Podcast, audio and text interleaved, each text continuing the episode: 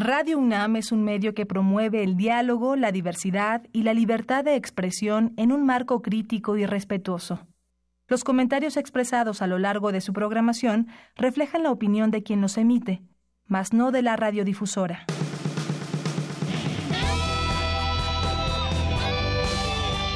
Prisma RU. Relatamos al mundo.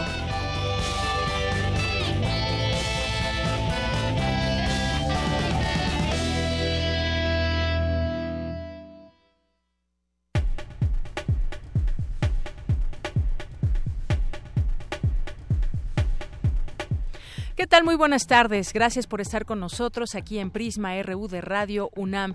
Iniciamos, son las, las 13 horas con 6 minutos en el 96.1 de FM por Radio UNAM y www.radio.unam.mx. Mi nombre es Deyanira Morán. Le doy la más cordial bienvenida. Quédese con nosotros. Tenemos mucha información para arrancar la semana. Vamos a platicar en unos momentos en esta mesa que tenemos los lunes. Ya es nuestra segunda mesa para platicar con algún periodista y pues platicar sobre, sobre ese proceso electoral, qué están diciendo los candidatos y también, pues, qué les falta en sus agendas, en, sus propuestas de campaña.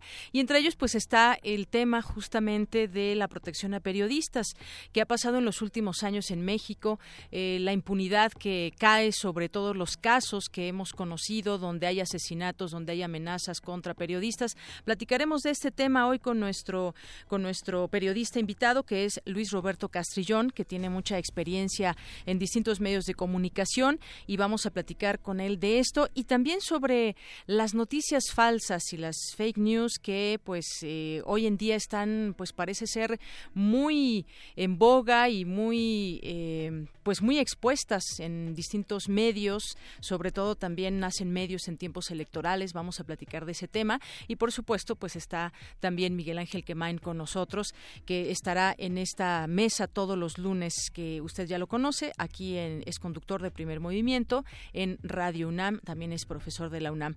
Bien, pues vamos a, tener esta plática. Más adelante también vamos a tener en nuestra segunda hora una plática con Ricardo Peláez, que es curador del primer encuentro internacional de narrativa gráfica que organiza la UNAM y tendremos aquí todos los detalles. Si les interesa el tema, quédense con nosotros. Vamos a platicar también con el maestro Juan Manuel Romero, que es presidente de la Asociación Mexicana de Directivos de la Investigación Aplicada y el Desarrollo Tecnológico, la ADIAT, y además es coordinador de Innovación y Desarrollo de la UNAM.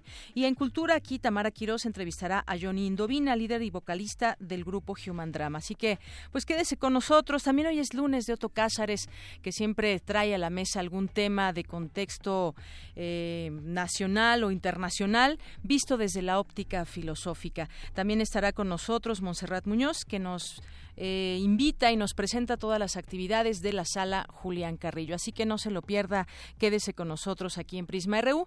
Vámonos mientras tanto a un resumen informativo. Relatamos al mundo. Relatamos al mundo. Bien, y en los temas universitarios, hoy empezamos en este lunes 16 de abril. La UNAM y el Patronato Universitario entregaron a la Comisión de Vigilancia de la Auditoría Superior de la Federación de la Cámara de Diputados la cuenta anual 2017. Mi compañero Jorge Díaz nos tendrá la información más adelante. El rector de la UNAM, Enrique Graue, iniciará mañana su visita, una visita de trabajo a la Universidad de Arizona, ya en Estados Unidos, para revisar diversos proyectos de colaboración entre ambas instituciones. Académicos de la UNAM aseguran que las instituciones electorales no brindan la certeza necesaria a los ciudadanos de cara al próximo proceso electoral. En unos minutos, Dulce García nos tendrá los detalles presentan el libro Efectos de la contaminación atmosférica en la salud, elaborado por universitarios y médicos expertos en el tema. Más adelante, Cristina Godínez nos tendrá los detalles. Y bueno, sería muy interesante invitar aquí al autor de este libro, platicar con él sobre los efectos de la contaminación en nuestra salud. Y en otros temas, en los temas nacionales, el delito de secuestro se disparó 95.3% durante el sexenio de Enrique Peña Nieto, en comparación con el periodo de su antecesor Felipe Calderón, reportó la organización Alto al Secuestro. Los damnificados del sismo del 19 de septiembre de la Ciudad de México consideraron que más que un memorial en el predio de Álvaro Obregón 286, se debe construir un centro ciudadano para la prevención de siniestros. La Secretaría de Educación Pública inició hoy el proceso de transición gradual para emitir las cédulas profesionales de manera electrónica.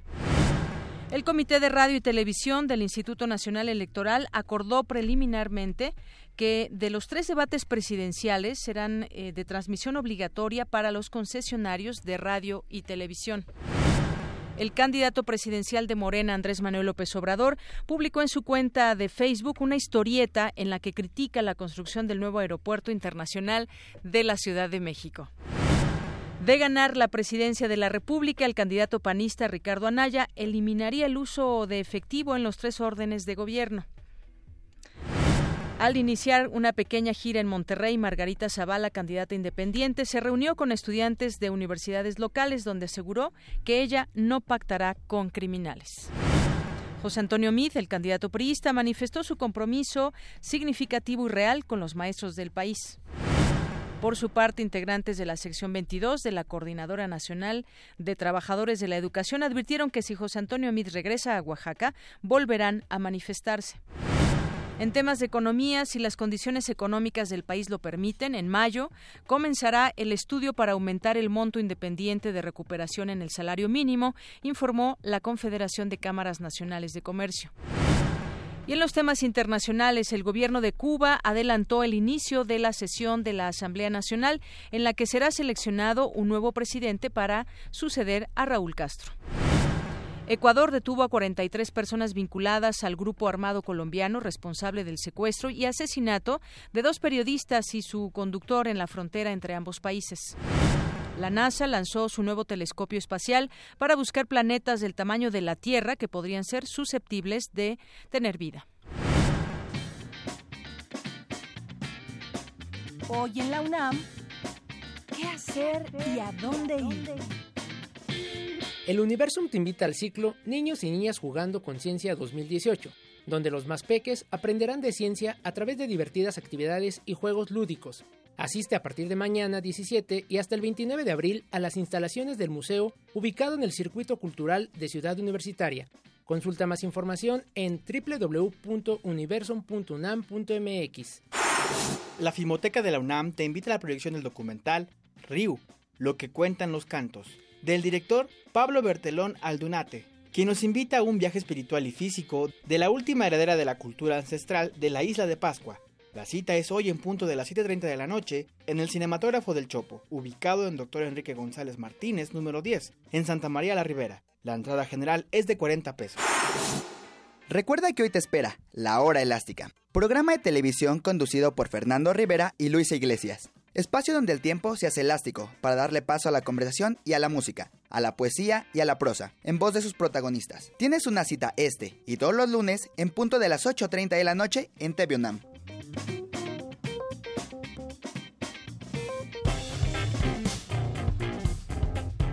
Campus RU.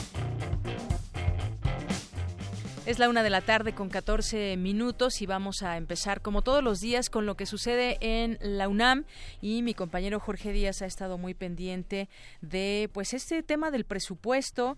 Ya el rector dijo que después de entregar a la Comisión de Vigilancia de la Auditoría Superior de la Federación la cuenta de 2017, se destaca el incremento en la matrícula en bachillerato y la construcción de nuevas instalaciones en varios puntos del país. Cuéntanos, Jorge, buenas tardes. Deyanira, buenas tardes. Y es que a pesar del incremento al presupuesto de la UNAM, que fue marginal en tiempo, en términos reales, se continúa con el crecimiento en la matrícula y en planteles para el desarrollo de nuestros estudiantes. Así fue como se refirió el rector Enrique Graue durante esta reunión que año con año eh, tiene con la Comisión de Vigilancia de la Auditoría Superior de la Federación allá en San Lázaro, en la Cámara de Diputados, donde se entregó la cuenta anual 2017 de la Universidad de la Nación.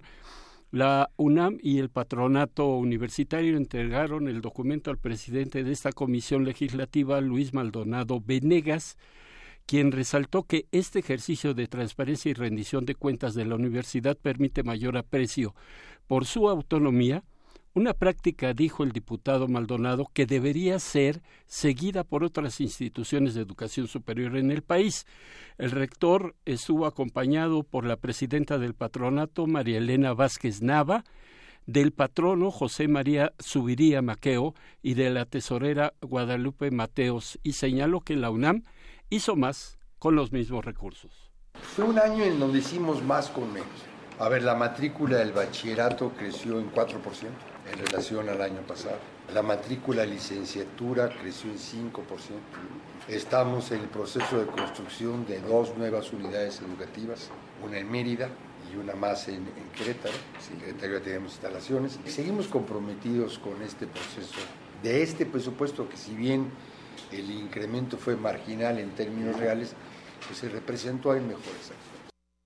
La presidenta del patronato de Yanira expuso que en este recuento de, eh, anual del 2017 se incluyen los estados de la situación financiera y de los ingresos, gastos e inversiones así como amplias notas de, los mismos y un desglose de los egresos por programa, como por eh, la docencia en nivel superior, la docencia en bachillerato, investigación, extensión universitaria y gestión institucional. Por su parte, el diputado Maldonado destacó el incremento de la matrícula y la inversión en el bachillerato. ¿Esto por qué?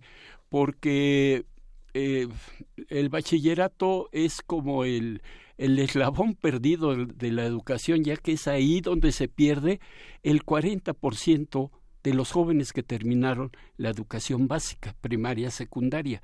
Y eh, ahí es donde se pierde justamente este eh, los alumnos que han egresado de educación básica. Bueno, por último te informo que el doctor Graue inició hoy una visita de trabajo en la Universidad de Arizona a fin de revisar proyectos de colaboración relacionados con investigación, innovación y promoción de la cultura y las artes mexicanas entre las dos instituciones. La visita incluye una reunión con el presidente de esa universidad, Robert Robbins, y un encuentro con el filósofo y politólogo Noam Chomsky, quien es considerado como el fundador de la lingüística moderna. El rector visitará, eh, te informo ya por último, diversos laboratorios para conocer proyectos como el Consorcio Binacional de Zonas Áridas, la colaboración de la Universidad de Arizona en el nuevo telescopio de 6.5 metros que se instalará aquí en México,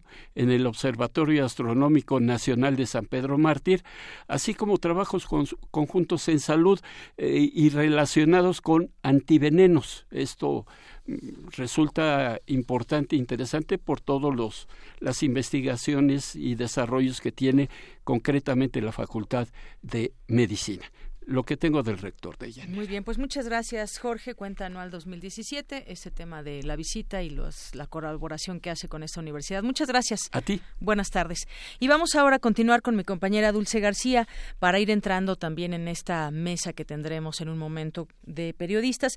¿Cuáles son los retos y desafíos para las elecciones de 2018? Cuéntanos, Dulce. Buenas tardes. Deyanira, muy buenas tardes a ti al auditorio de Prisma RU en el marco del ciclo de mesas redondas, retos y desafíos desafíos en las elecciones de 2018 que realizan el Instituto de Investigaciones Sociales y la Facultad de Ciencias Políticas y Sociales de la UNAM, se dijo que instituciones como el Tribunal Electoral del Poder Judicial de la Federación deben tomar decisiones que den certeza a la ciudadanía y no basadas en probabilidades, como el hecho de haberle concedido a Jaime Rodríguez Calderón, el Bronco, el registro como candidato presidencial aunque no cumpliera con los requisitos, algo que además empañó la imagen del Instituto Nacional Electoral. A decir del doctor Jorge Cadena, investigador del Centro de Investigaciones Interdisciplinarias en Ciencias y Humanidades de la UNAM, se ha caído tan bajo que ya no se contrastan ni se discuten programas, sino que se hacen promesas sobre temas que ya no deberían estar a discusión en el país, puesto que ya deberían haberse resuelto. La corrupción se pudo atacar y contener no solo durante este gobierno, sino desde el gobierno de Vicente Fox.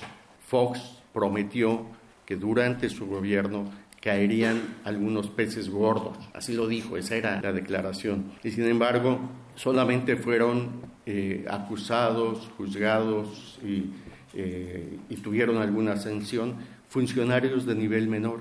No cayó ningún funcionario de alto rango y precisamente porque no hizo nada contra la corrupción, la impunidad siguió y ha alcanzado los niveles actuales. Y ese vínculo de corrupción e impunidad fue también un caldo de cultivo fabuloso para el crecimiento del crimen organizado y la violencia. El doctor Jorge Cadena Roa dijo que el país no solo se enfrenta a los desafíos del actual gobierno, sino que también tiene que vivir día con día con las consecuencias de decisiones que no se tomaron, como el ataque a la corrupción, o que se tomaron pero de forma errónea, como el combate al crimen mediante las Fuerzas Armadas. Estamos en una situación eh, límite eh, entonces no eh, se trataría, o yo veo, no el fin de un gobierno, sino un fin de régimen. Eh, lo que eso quiere decir es que lo que está en juego es el agotamiento de una forma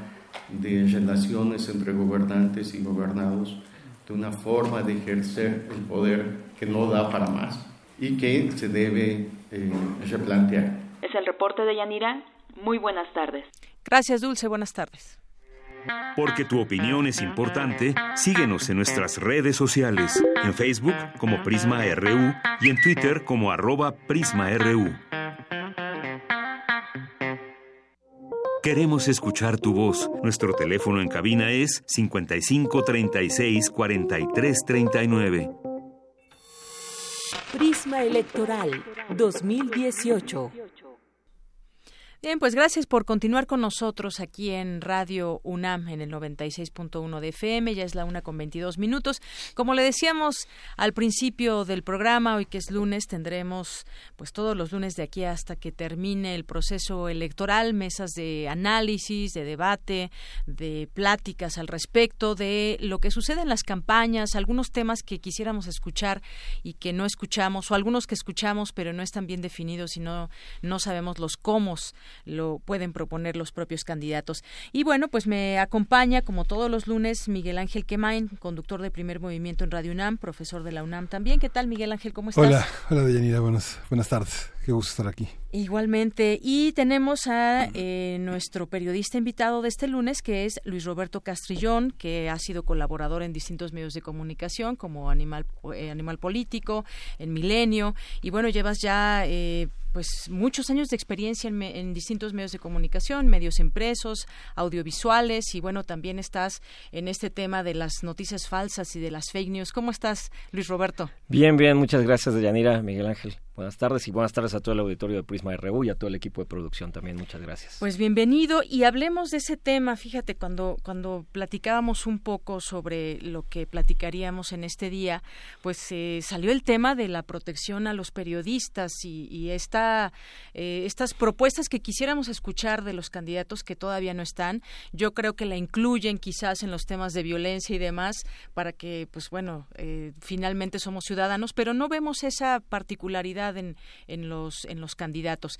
Viene ya el primer debate, que será el próximo domingo, y bueno, pues ahí tendremos oportunidad de escuchar quizás algo que tengan planeado en estos, en estos temas, tal vez para los periodistas o el tema de la, de la violencia, que es uno de los temas que se tocarán, pero pues eh, me gustaría que nos platiques un poco sobre este tema, Luis Roberto Castrillón, acerca de pues eh, estos protocolos que existen para proteger a los periodistas, pero que no han servido de nada. Y podemos ahí una larga lista que tenemos, eh, sobre todo de 2017. Vamos a ver cómo cierra este año 2018, que apenas va comenzando, pero 2017 fue un año trágico para, para los periodistas asesinados y podemos decir que el 100% ha quedado en impunidad. Así es, Deyanira. Mira, eh, el caso de 2017, pues lo que llama la atención es cómo se comportó la estadística, que estamos hablando prácticamente de un caso por mes a lo largo del año, ¿no? Ya veníamos arrastrando más de 100 casos desde principios de siglo, desde el año 2000 a la fecha en México. Ha habido distintos esfuerzos de agrupaciones de periodistas que han eh, acudido a manifestarse ante las oficinas de la Procuraduría General de la República, han ido al Senado, a la Cámara de Diputados. Existe, sí, ya un mecanismo para la protección de periodistas a nivel federal, existe también en los estados, pero lo que estamos viendo es que eh, en cuestión de impunidad, lo que podríamos afirmar es que el mecanismo no ha funcionado. y, y, esto además se liga con otro elemento que estaba yo revisando hace un par de días antes de venir a esta entrevista, que es eh, que tampoco ha funcionado el mecanismo para la atención a víctimas.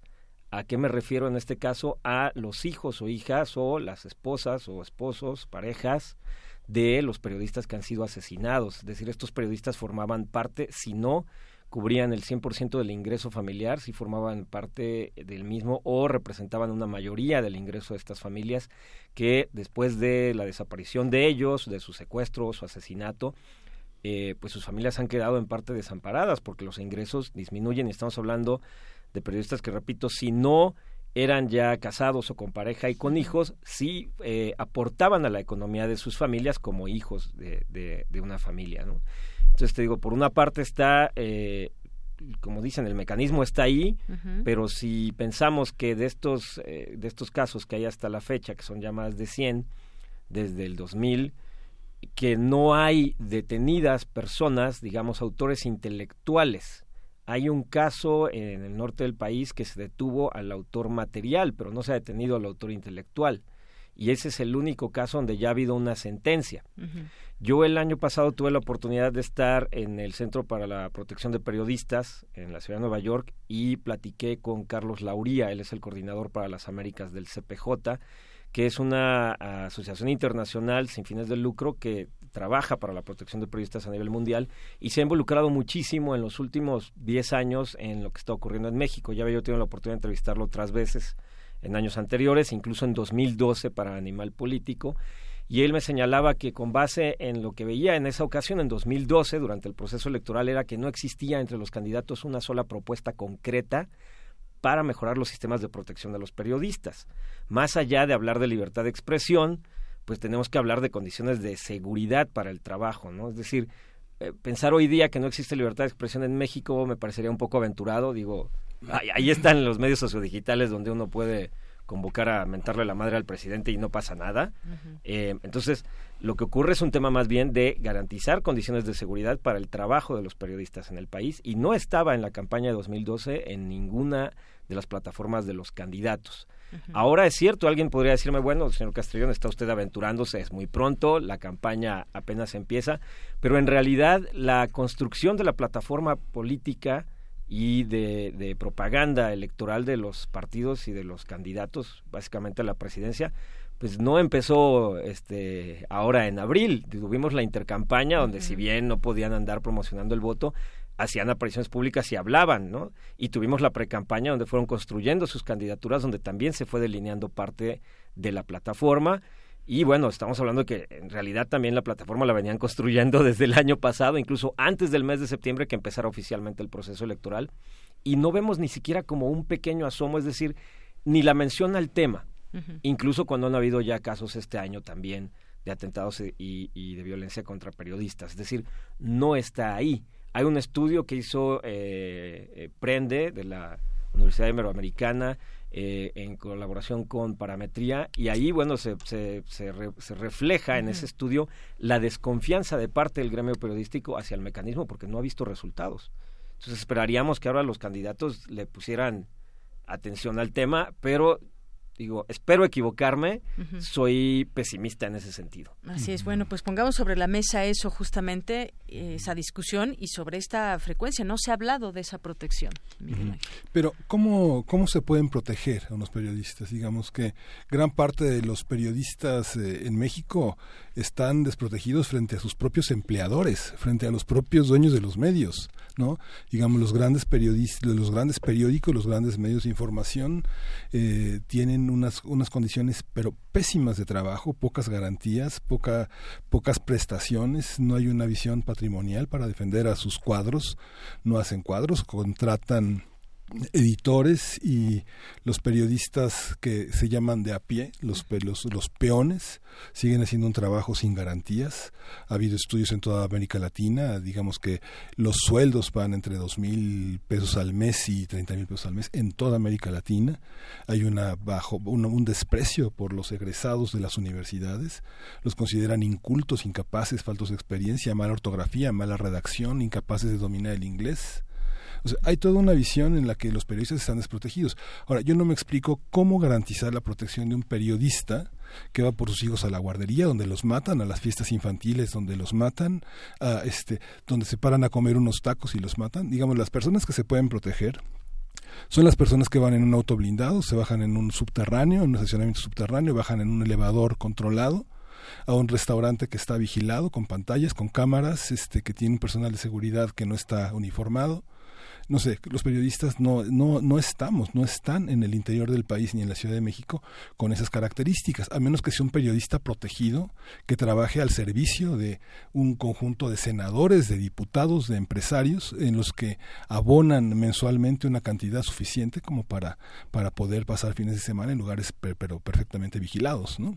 Claro, y, bueno, yo también creo que de estos periodistas que han sido asesinados, pues han estado ligados completamente con los temas que reportean, con los temas que investigan. Me viene a, la mente, eh, digo, dos de los más destacados asesinados, desafortunadamente, y periodistas, por supuesto, en su momento, Miroslava Brig, eh, Valdés también, eh, de cómo pues ellos traían justamente pues ya temas de investigación muy amplios, ¿no?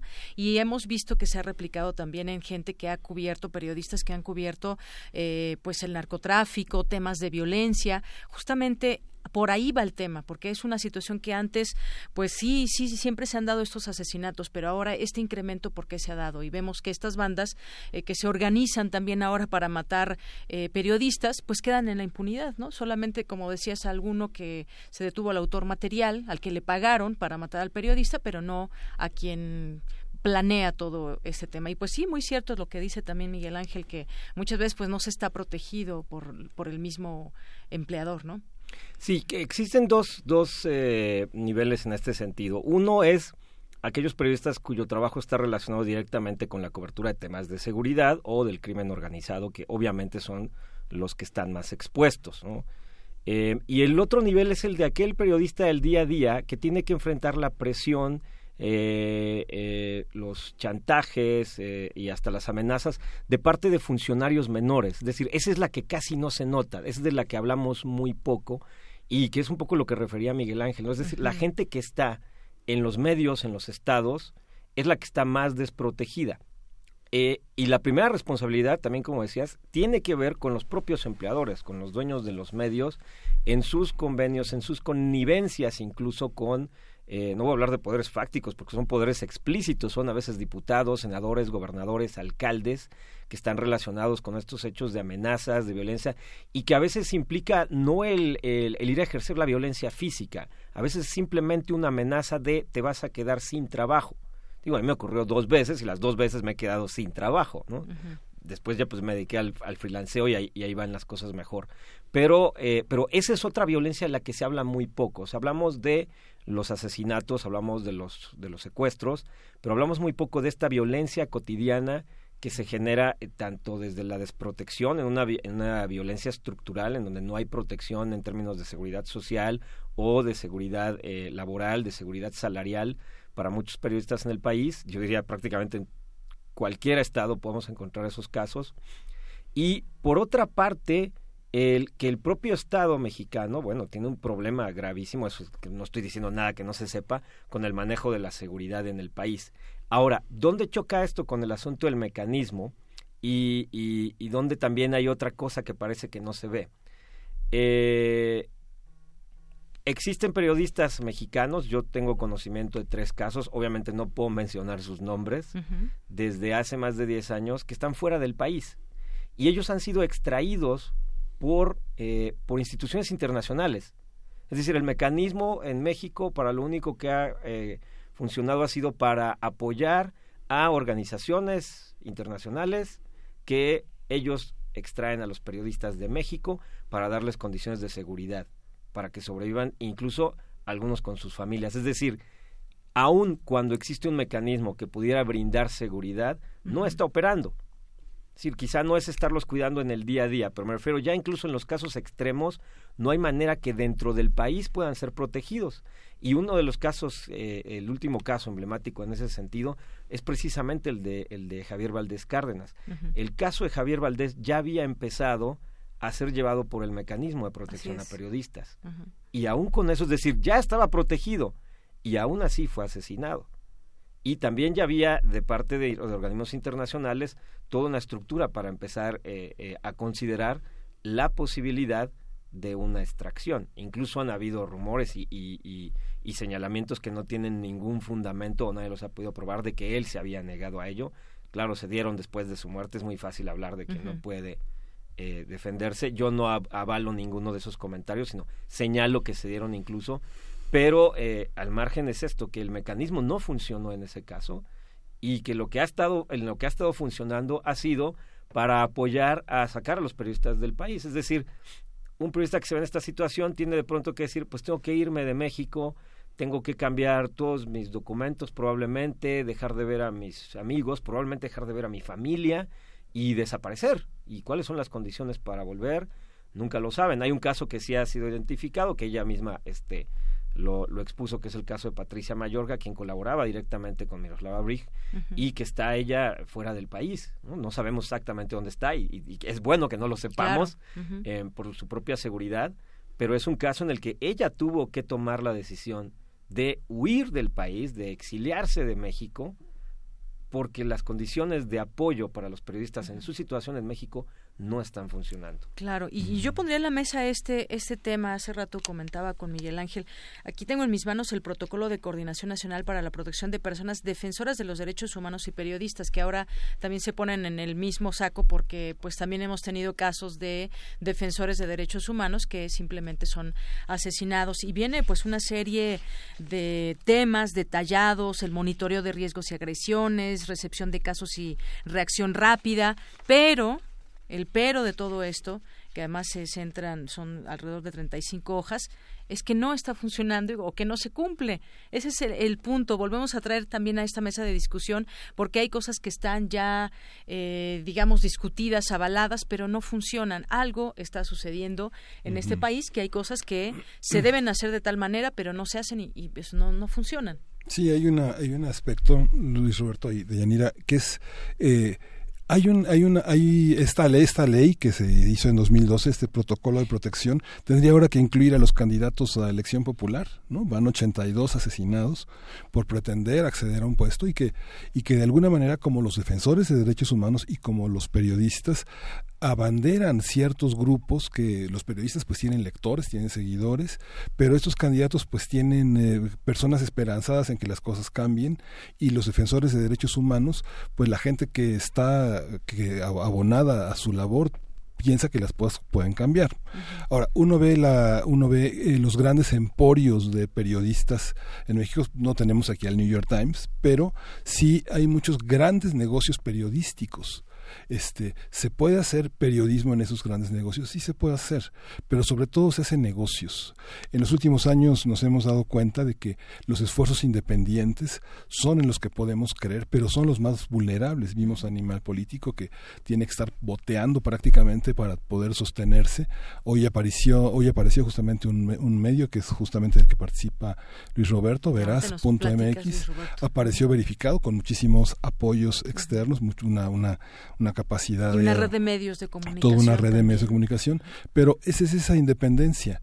Parece que los años venideros se podrá hacer periodismo, periodismo, periodismo, no negocios, periodismo, en esa como, como garantía de esa independencia, de tener toda una red de, apoyos, de patrocinadores, de reconocimiento social, empresarial, eh, que, que de universidades que permita que esos periodistas que trabajan independiente puedan tener protección y puedan tener recursos para hacer su trabajo, sin ninguna necesidad de que sean anunciantes, no, no anunciantes, patrocinadores, personas que creen en la necesidad de tener un espacio de credibilidad y de verdad no, no de negocios, no de destinos turísticos, a dónde va a ir en Semana Santa, qué películas quiere ver, el próximo festival, sino periodismo periodismo. Y que pones en la mesa otro tema que justamente tiene que ver con el negocio.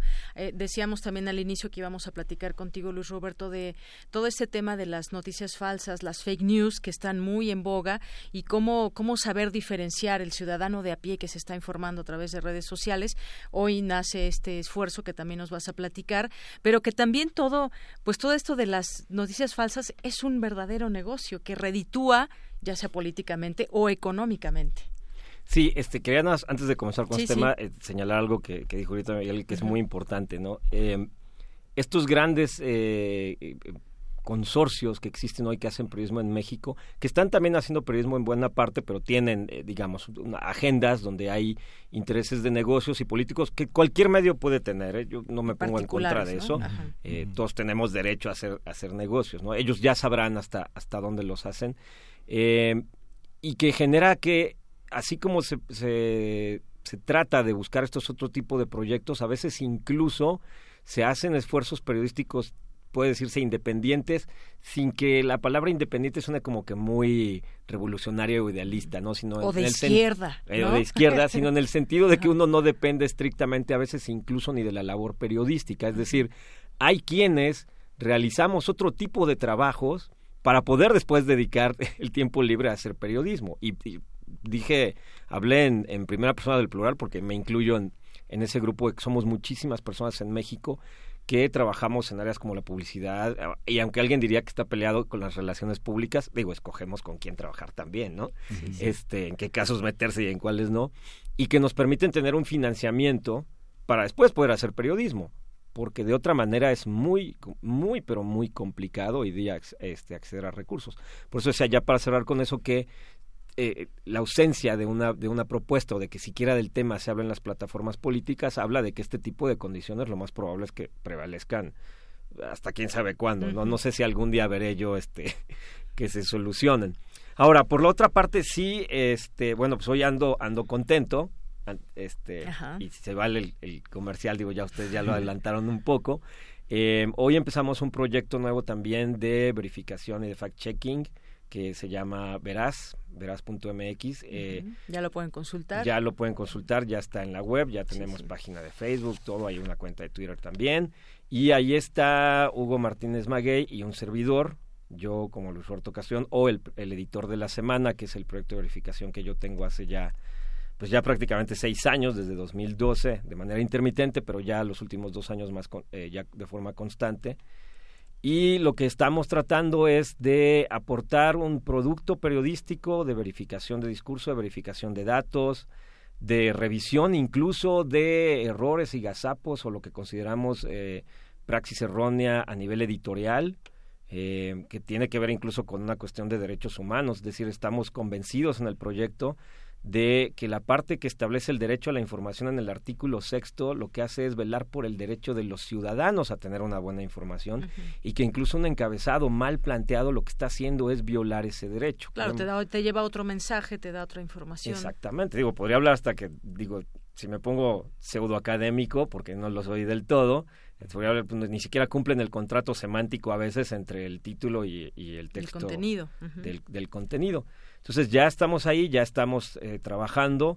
Eh, nuestro proyecto sí tiene una línea específica que es más allá de la coyuntura, es decir, el tema en estos momentos de veras obviamente va a ser la parte electoral, lo, lo principal, pero no nos vamos a centrar solo en eso, vamos a trabajar también con ciencia y tecnología, con salud, con cultura, es decir, todo aquello donde podamos detectar que la información se está distorsionando y por ende convirtiéndose en desinformación, sobre eso vamos a ir, ¿no? Somos dos personas, esperamos ir sumando más gente al equipo y, pues invitar a, al auditorio a que, a que se dirijan a, nuestros, a nuestras redes repito, estamos en Facebook como verás.mx, en, en Twitter también. Está el editor de la semana, en Twitter es LR Castrillón, en Facebook es Luis Roberto Castrillón.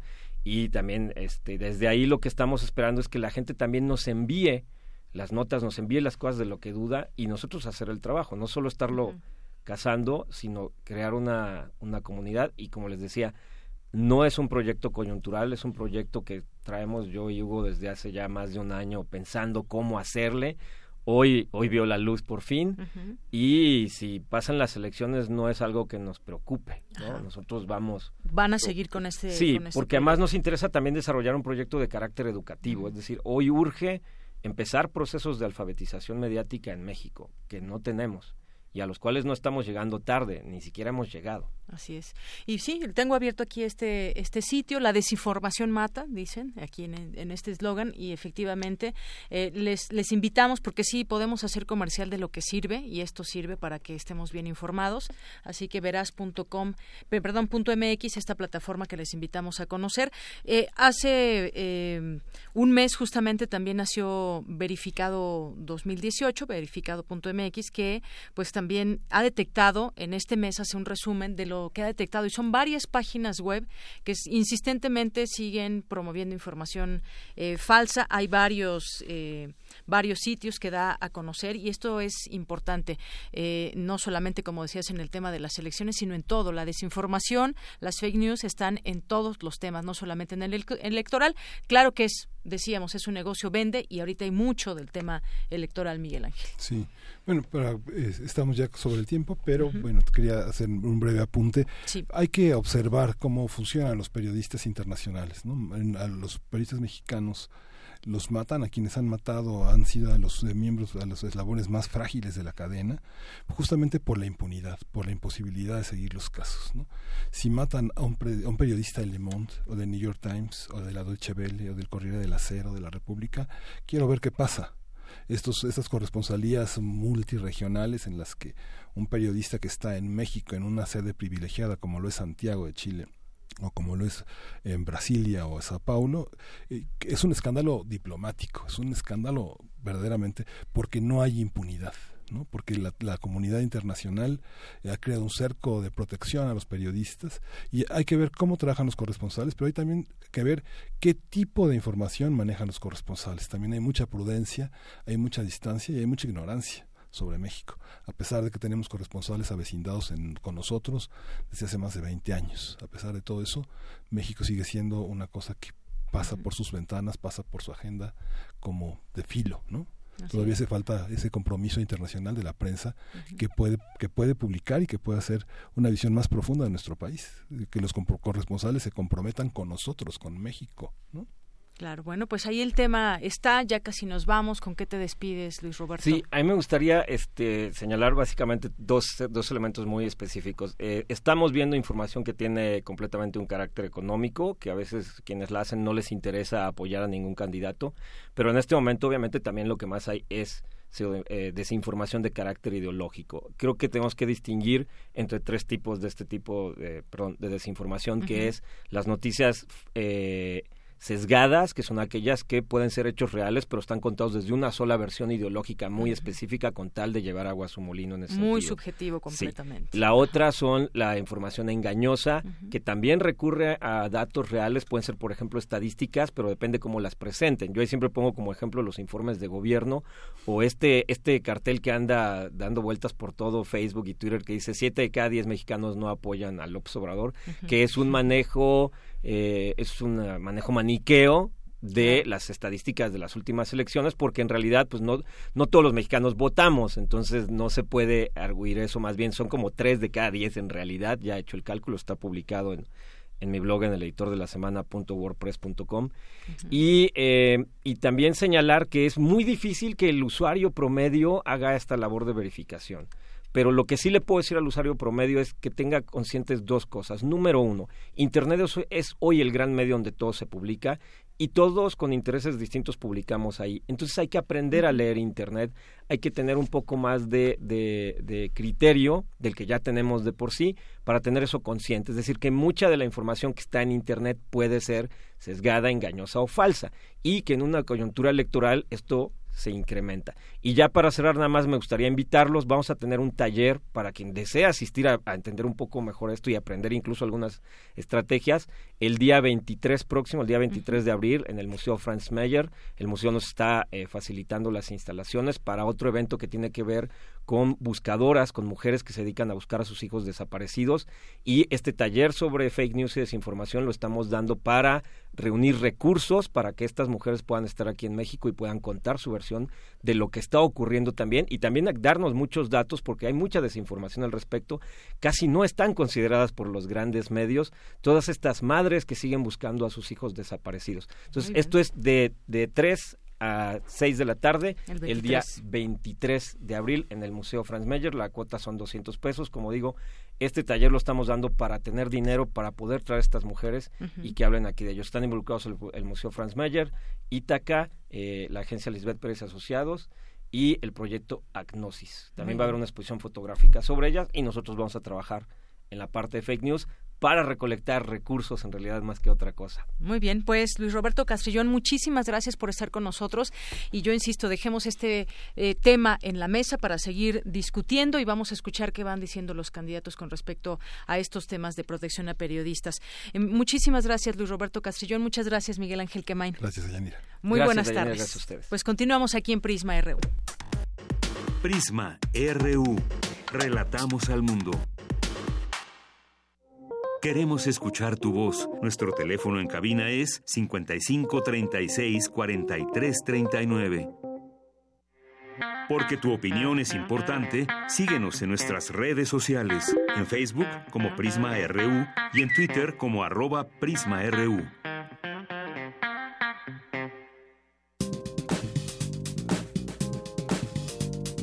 Cultura RU.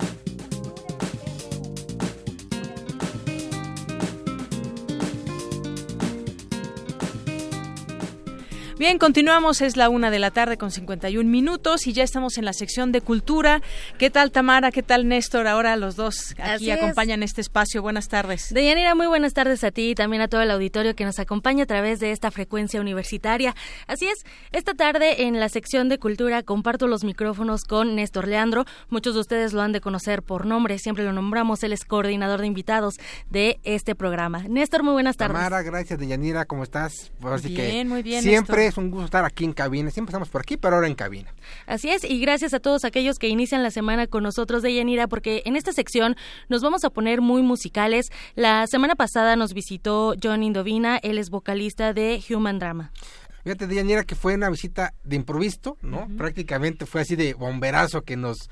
Que ya lo habíamos tenido en algún momento en Eh, entrevista. El año pasado. Y Ajá. llegó para promocionar su nuevo álbum, ¿no? Una nueva visita, una nueva visita a México, pero con todo el, el- el grupo, ¿eh? La vez pasada fue nada más la visita de John Indovina, Ujú. pero es- en esta ocasión, pues México va a tener a la banda completa, ¿no? Una banda desde 1980, californiana, pues eh, los suburbios que compartió los mismos barrios donde empezó Guns N' Roses y Joy Division, entonces viene ahora, ¿no? Es una banda que eh, pues prácticamente contemporánea, contemporánea de David Bowie, ¿no? Entonces, de Models, todo lo que allá de la escena musical californiana, pues nos visitó, entonces nos dijo cosas muy interesantes, cosas que incluso, cosas que normalmente no habla un músico, entonces, pues eh, a mí realmente me gustó mucho la charla, Mm, él es un tipo dinámico, es un tipo humilde, es un tipo pues preocupado por el entorno musical, ¿no? Eh, lo podías ver eh, la semana pasada andaba en Coyoacán con el Bebiendo un frappuccino. no, en frappuccino o andaba en los órganos ahí del Zócalo de la Ciudad de México, entonces, como organillero, entonces cosas muy distintas y bizarras de esta banda gótica, ¿no? Eh, californiana, Así que, es. bueno, que nos vino a, a de- a decir cosas muy importantes aquí en Radio Nam, que él nos lo dijo, normalmente no había no no había recibido eh, ciertos tipos de preguntas que pues aquí nos contestó. Y de hecho vamos a escuchar la primera parte durante, bueno, el lunes, hoy es la primera parte, mañana vamos a ir con la segunda y el miércoles con la tercera parte. Vamos a hablar desde el TLC hasta gustos distintos, hasta la música. Así que los Hasta del invitamos. TLC habló, entonces. Así es, Hasta así que los invitamos a, a conocer más de esta propuesta musical y vamos a escucharla. Adelante.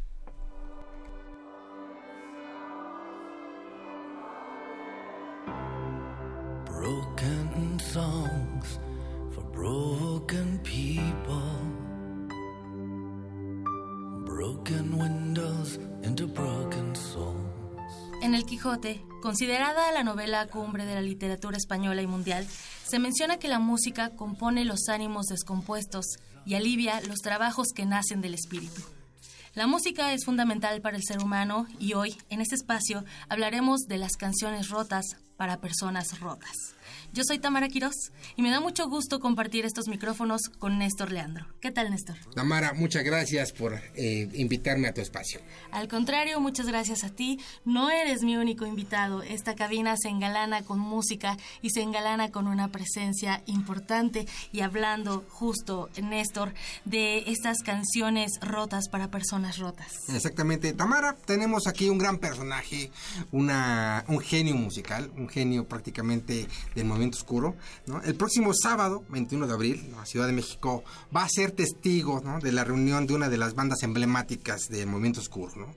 Eh, Broken Some People es el álbum de esta banda emblemática que va, eh, bueno, que prácticamente va a reunirse nuevamente en la Ciudad de México. Muchas gracias, Johnny Devina, de Nice Human Drama. Nice to be here. Thank you for having me today. Broken Songs for Broken People. Nuevamente van a pisar tierras aztecas. México te quiere, tú quieres a México. ¿Qué significa para ti este país? Mexico City. México, en especial lo que es la Ciudad de México, es a quien le atribuyo realmente el expandir la vida y la carrera de, de Human Drama. ¿Por qué es importante la Ciudad de México para Human Drama? ¿Qué tiene de especial la Ciudad de México para Johnny Indovina?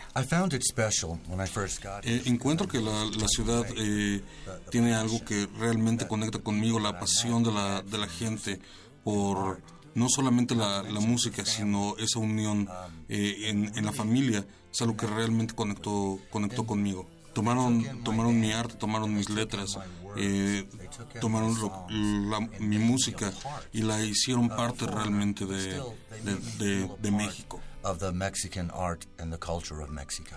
¿Cómo, Johnny, cómo se da este reencuentro de Human Drama, no? Se habían tomado un descanso, se habían tomado este pequeño letargo. eh, ¿Cómo decidieron volver a reunirse? ¿Qué sucedió con los integrantes de Human Drama para poder eh, volver a reunirse? It was a surprise. Fue una sorpresa para todos nosotros.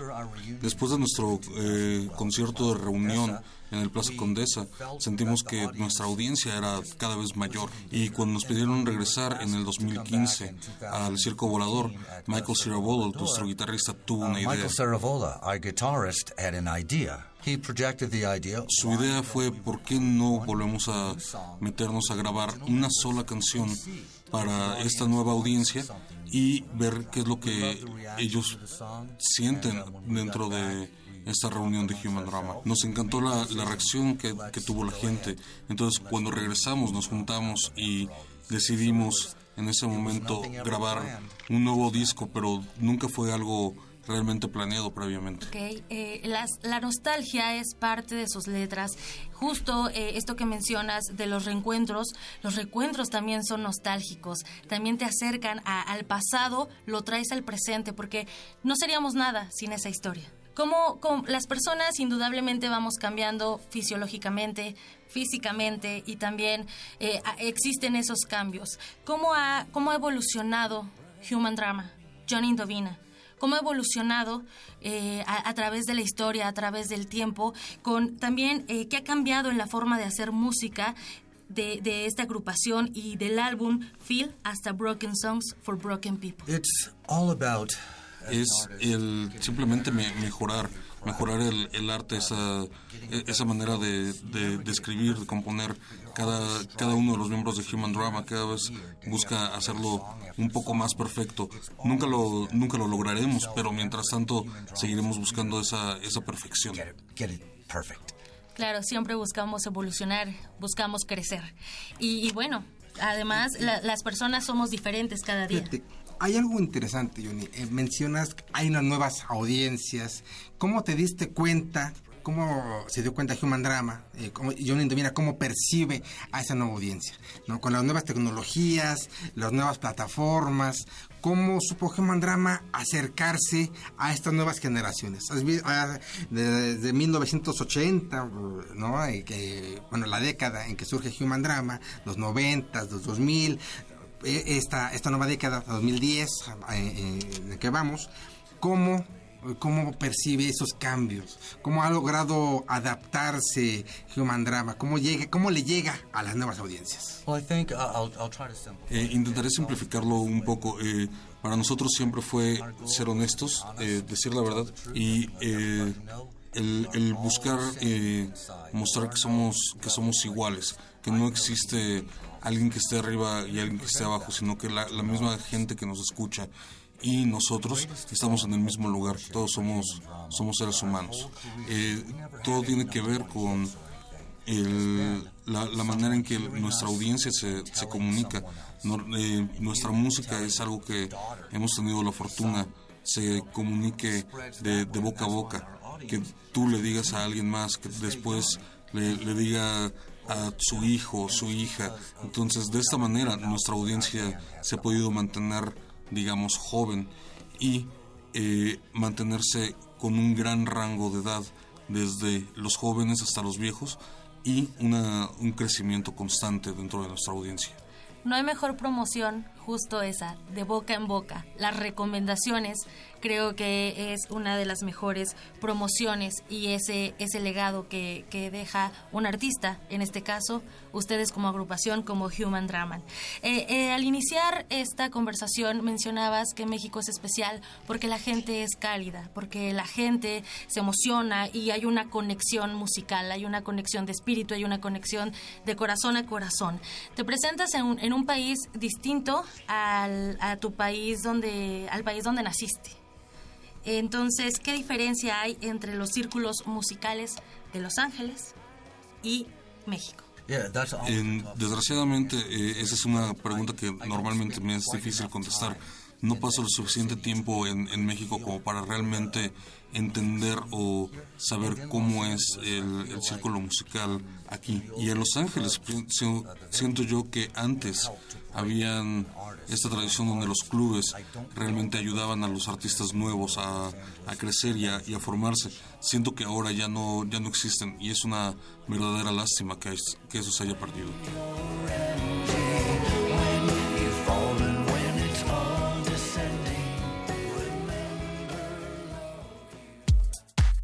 Prisma RU. Relatamos al mundo.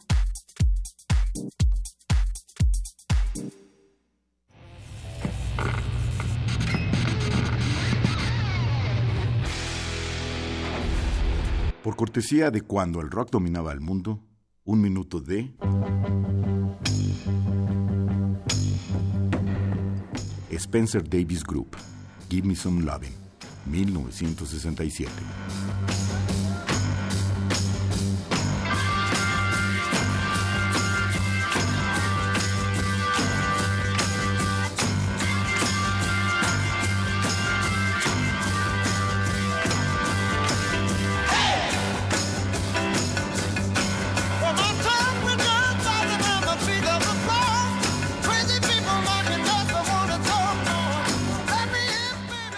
Escúchanos todos los viernes a las 18.45 horas por esta frecuencia. 96.1. Radio UNAM, Experiencia Sonora.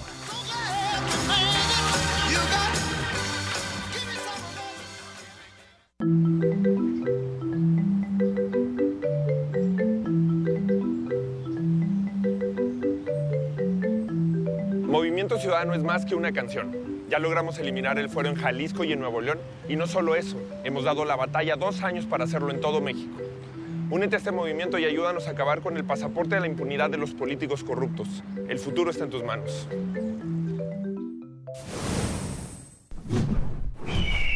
Movimiento Ciudadano. No deberíamos acostumbrarnos a vivir así, con miedo.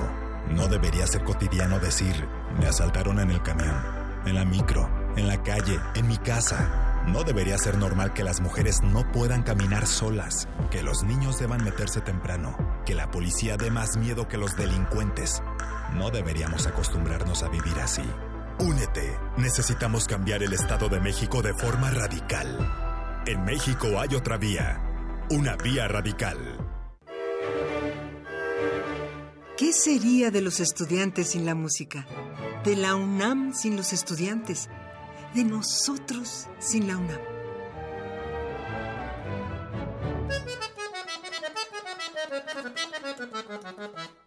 Este mes se presentan en nuestras instalaciones los conciertos de la Facultad de Música. Semana tras semana, escucharemos a la orquesta de acordeones, la orquesta de saxofones, la camerata de guitarras y el dueto para piano y voz integrado por Arturo Uruchurtu y Verónica Murúa. Disfruta de un concierto distinto todos los miércoles de abril a las 4 de la tarde en la sala Julián Carrillo. Adolfo Prieto 133, Colonia del Valle. O sintonízalos por el 96.1 de FM. Radio UNAM. Experiencia sonora. Habla Armando González Escoto, candidato a diputado federal Distrito 2 Ciudad de México de la coalición Juntos Haremos Historia. Voy a luchar por la recomposición del tejido social, generando políticas públicas para promover y fortalecer los valores desde la familia. Trabajaré por la unidad, la reconciliación y la paz entre los mexicanos. Para mejorar la movilidad de la zona norte de la Ciudad de México, impulsaré la construcción del cablebús, porque el PES es el partido de la familia. Vota Partido Encuentro Social. Juan Cepeda. Apoyemos a Ricardo, que también es banda. Miguel Ángel Yunes Márquez. Yo estoy con Anaya. Xochitl Galvez. Estoy con Anaya. Salomón Chertorivsky. Estoy con Anaya. Luis Donaldo Colosio Riojas. Estoy con Anaya. Miguel Ángel Mancera. Vamos con Anaya. Diego Fernández de Ceballos. Estoy con Ricardo Anaya porque es un joven brillante y capaz. Ricardo Anaya, de frente al futuro. PAN. La ciencia que hacemos. La ciencia que necesitas. La ciencia que aporta. La ciencia que somos.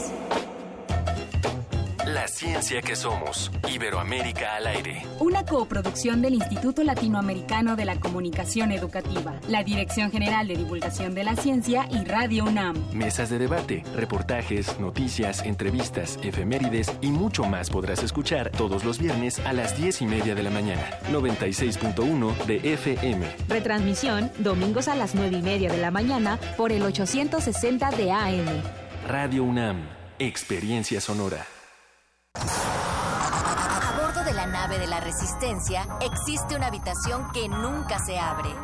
Excepto la última hora del último día de la semana. Ahí vamos a reírnos del mundo, a demoler los muros con canciones, a bailar en la posición que queramos. Todos eligen la música, todos la disfrutan, todos la bailan. El Buscapiés, tú eres el alma de esta fiesta. Viernes, 22 horas. Por el 96.1 de FM. Radio UNAM.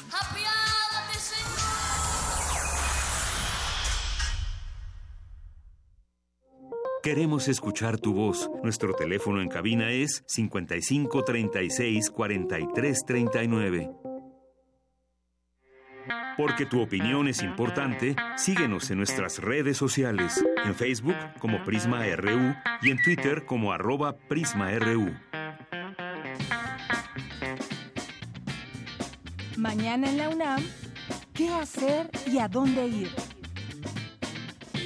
La Facultad de Ciencias Políticas y Sociales te invita a la presentación del libro Los feminismos en diálogo, un encuentro para la construcción de alternativas frente a los retos del siglo XXI, con la participación de las doctoras Elsa Guevara Ruiseñor y Teresa Ordórica Sacristán, además de las maestras Esperanza Basurto Alcalde y Selene Romero Gutiérrez.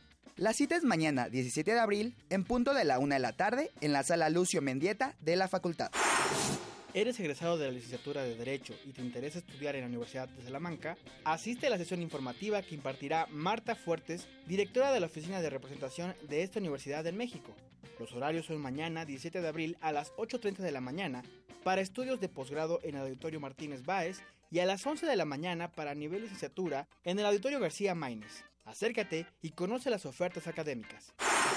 Te invitamos a la proyección de la cinta El cine de la utopía del director mexicano Axel Ancira. Asiste mañana 17 de abril en punto de las 12 del día al cinematógrafo del Chopo ubicado en Dr. Enrique González Martínez número 10 en Santa María la Ribera. La entrada general es de 40 pesos. Bien, pues gracias a nuestros eh, compañeros, a Luisa, Daniela, Rodrigo, que nos informan y nos invitan a distintos eventos que hay desde nuestra UNAM. Y también, pues, mandar saludos a quienes siguen con nosotros a través de la radio en el 96.1 de FM por Radio UNAM y en www.radio.unam.mx. Saludos a todos ustedes.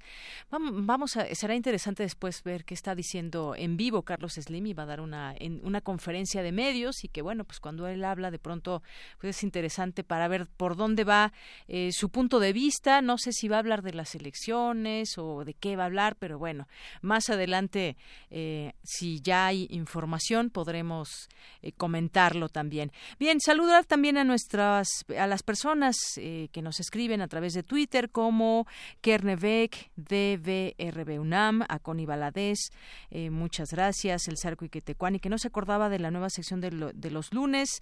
Bueno, pues Esperemos que les guste y que sea útil, sobre todo. Hoy con este, eh, presentando también este portal de veraz.mx, que también, pues ahí pueden encontrar información que es verdadera y la que es falsa, y ahí hay que estar checando también, pues de pronto también todas las intenciones que tienen todos esos portales que ya sabemos que replican información falsa, pero que lo siguen haciendo y pues como si no les diera pena, porque es vergonzoso publicar información falsa, porque pues la información falsa nos puede llevar a los peores caminos dentro de la democracia, dentro de todos lados. La información, la mala información, no mala, la desinformación o la información falsa puede llegar a matar. Bien, eh, también saludos a Alejandro Cardiel, que nos dice aquí está reportándose todo el equipo que hace posible. Muchísimas gracias. Dice, no olvidemos también a reporteros que tuvieron que salir, a Ana Lilia Pérez por su libro Camisas Azules, Manos Negras. Y además sigue escribiendo Ana Lilia Pérez. Gracias, Alejandro Cardil, que nos traes esta información. Nos recuerdas esta información. También nos dice que es un eterno indignado cada vez que asesinan a un periodista. No se mata la verdad, matando periodistas. Gracias, Alex Cardiel. Gracias a las personas que aquí se suman con nosotros. Edgar Galindo, Alfonso Molina, Mau Ibarra, List ZR. Muchas gracias a todas las personas que pues aquí están con nosotros. Dos con once minutos, pues nos vamos a más información, vamos a los temas internacionales. Relatamos al mundo. Relatamos al mundo. Porque tu opinión es importante, síguenos en nuestras redes sociales, en Facebook como Prisma RU y en Twitter como arroba PrismaRU.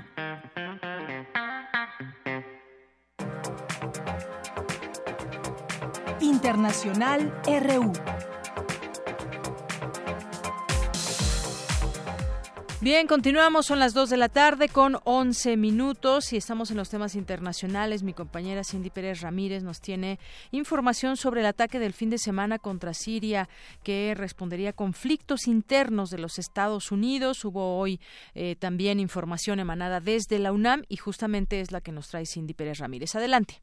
Deyanira, muy buenas tardes. Te saludo con mucho gusto a ti y al auditorio de Prisma RU. Luego de que los Estados Unidos, en conjunto con Francia y Reino Unido, lanzaran el sábado por la madrugada ataques en Siria contra el régimen de Bashar al-Assad, diferentes voces y posturas han salido a analizar los efectos mundiales del hecho. Ante este panorama, la UNAM organizó la conferencia de medios Conflicto en Siria, en donde Roberto Cepeda, académico del Centro de Investigaciones sobre América del Norte, señaló que la situación interna de Estados Unidos terminó el ataque de misiles y que a pesar de lo relevante de este, existen cifras contradictorias. Esto nos lleva a, identificar este tipo de ataque como fue limitado, ¿sí? Y, quería transmitir un mensaje, pero también fue eh, cuidadosamente eh, dirigido para no afectar, por ejemplo, las fuerzas militares de Rusia o de Siria o causar alguna, alguna baja civil.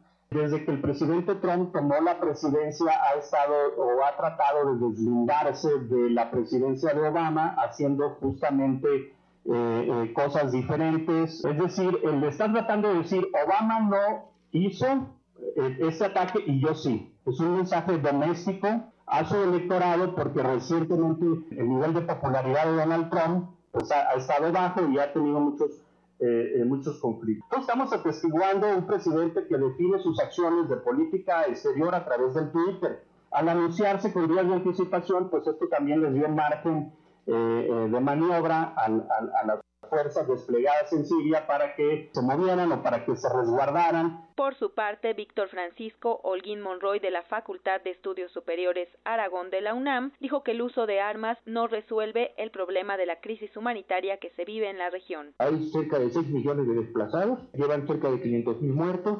Eh, hay que recordar que buena parte de los refugiados que han llegado a Europa eh, han provocado no solamente presiones en el ámbito social, sino que el mapa político de los países de la Unión Europea cambia, es decir, ha provocado el ascenso de gobiernos eh, euroscépticos y que están en contra con están en contra de este reparto de refugiados, como ha dispuesto eh, Bruselas a manera de cuotas para atender la crisis de los refugiados. El, el bombardeo selectivo de Estados Unidos, de Francia y de Reino Unido no resuelve el problema ya no hay un conflicto entre el socialismo y el capitalismo. Ahora creo que todas las potencias que están involucradas se buscan más bien reacomodos y con tratar de preservar sus esferas de influencia con respecto a Oriente Medio. Cabe señalar que inspectores enviados por la Organización para la Prohibición de las Armas Químicas denunciaron que Rusia y Siria les han negado el acceso a la zona del ataque químico para tomar muestras en Duma. Hasta aquí mi reporte. Muy buenas tardes. La Unión Europea respaldó el reciente ataque en contra de las instalaciones relacionadas con el uso de armas químicas en Siria, llevados a cabo por Estados Unidos, Gran Bretaña y Francia. El secretario de Exteriores británico Boris Johnson defendió la operación como una defensa de los principios y los valores civilizados. Me temo que la guerra en Siria de una manera u otra continuará, pero ha sido el mundo el que ha dicho que ya está bien, que ya basta de usar armas químicas. La erosión de este tabú que ha estado ahí durante 100 años ha ido demasiado lejos con Bashar al-Assad y era el momento de que dijéramos no. Siguiendo con este discurso, el presidente francés Emmanuel Macron descartó estar en guerra con Siria, pero defendió el ataque porque tenía un objetivo concreto, destruir las armas químicas. De acuerdo a las autoridades sirias y rusas, no hay víctimas de su lado. Eso es exactamente lo que queríamos hacer. Hemos atacado de forma extremadamente precisa sitios con armas químicas, contrarias al derecho internacional y, en particular, su utilización conforme a nuestro compromiso. No hay daños colaterales del lado ruso. Pero no todos están de acuerdo con el ataque, ya que se registraron diversas manifestaciones ciudadanas en varios países, algunas en suelo estadounidense. También algunos gobiernos cuestionaron el ataque, ya que constituye una violación de los principios básicos del derecho internacional sobre el no uso de la fuerza militar, aseguró China. Por su parte, el ministro ruso de Exteriores, Sergei Lavrov, declaró que estas acciones tendrán consecuencias. Efectivamente, habrá consecuencias. De hecho, estamos perdiendo la última confianza en nuestros amigos occidentales. Primero castigan la ciudad siria de Duma y luego esperan que expertos de la Organización para la Prohibición de Armas Químicas realicen en el lugar una inspección concluyó la Cumbre de las Américas, sobre la cual el presidente venezolano Nicolás Maduro aseguró que resultó un total fracaso. Además denunció un plan internacional en contra de las elecciones presidenciales de su país convocadas para el próximo 20 de mayo. La mejor respuesta que le podemos dar a esa oligarquía pitillanqui apátrida, a esa derecha latinoamericana que ha fracasado en la cumbre de Lima, es decirle no nos vale ninguna cumbre, lo que nos vale es la fuerza del pueblo, lo que nos vale es la verdad de Venezuela.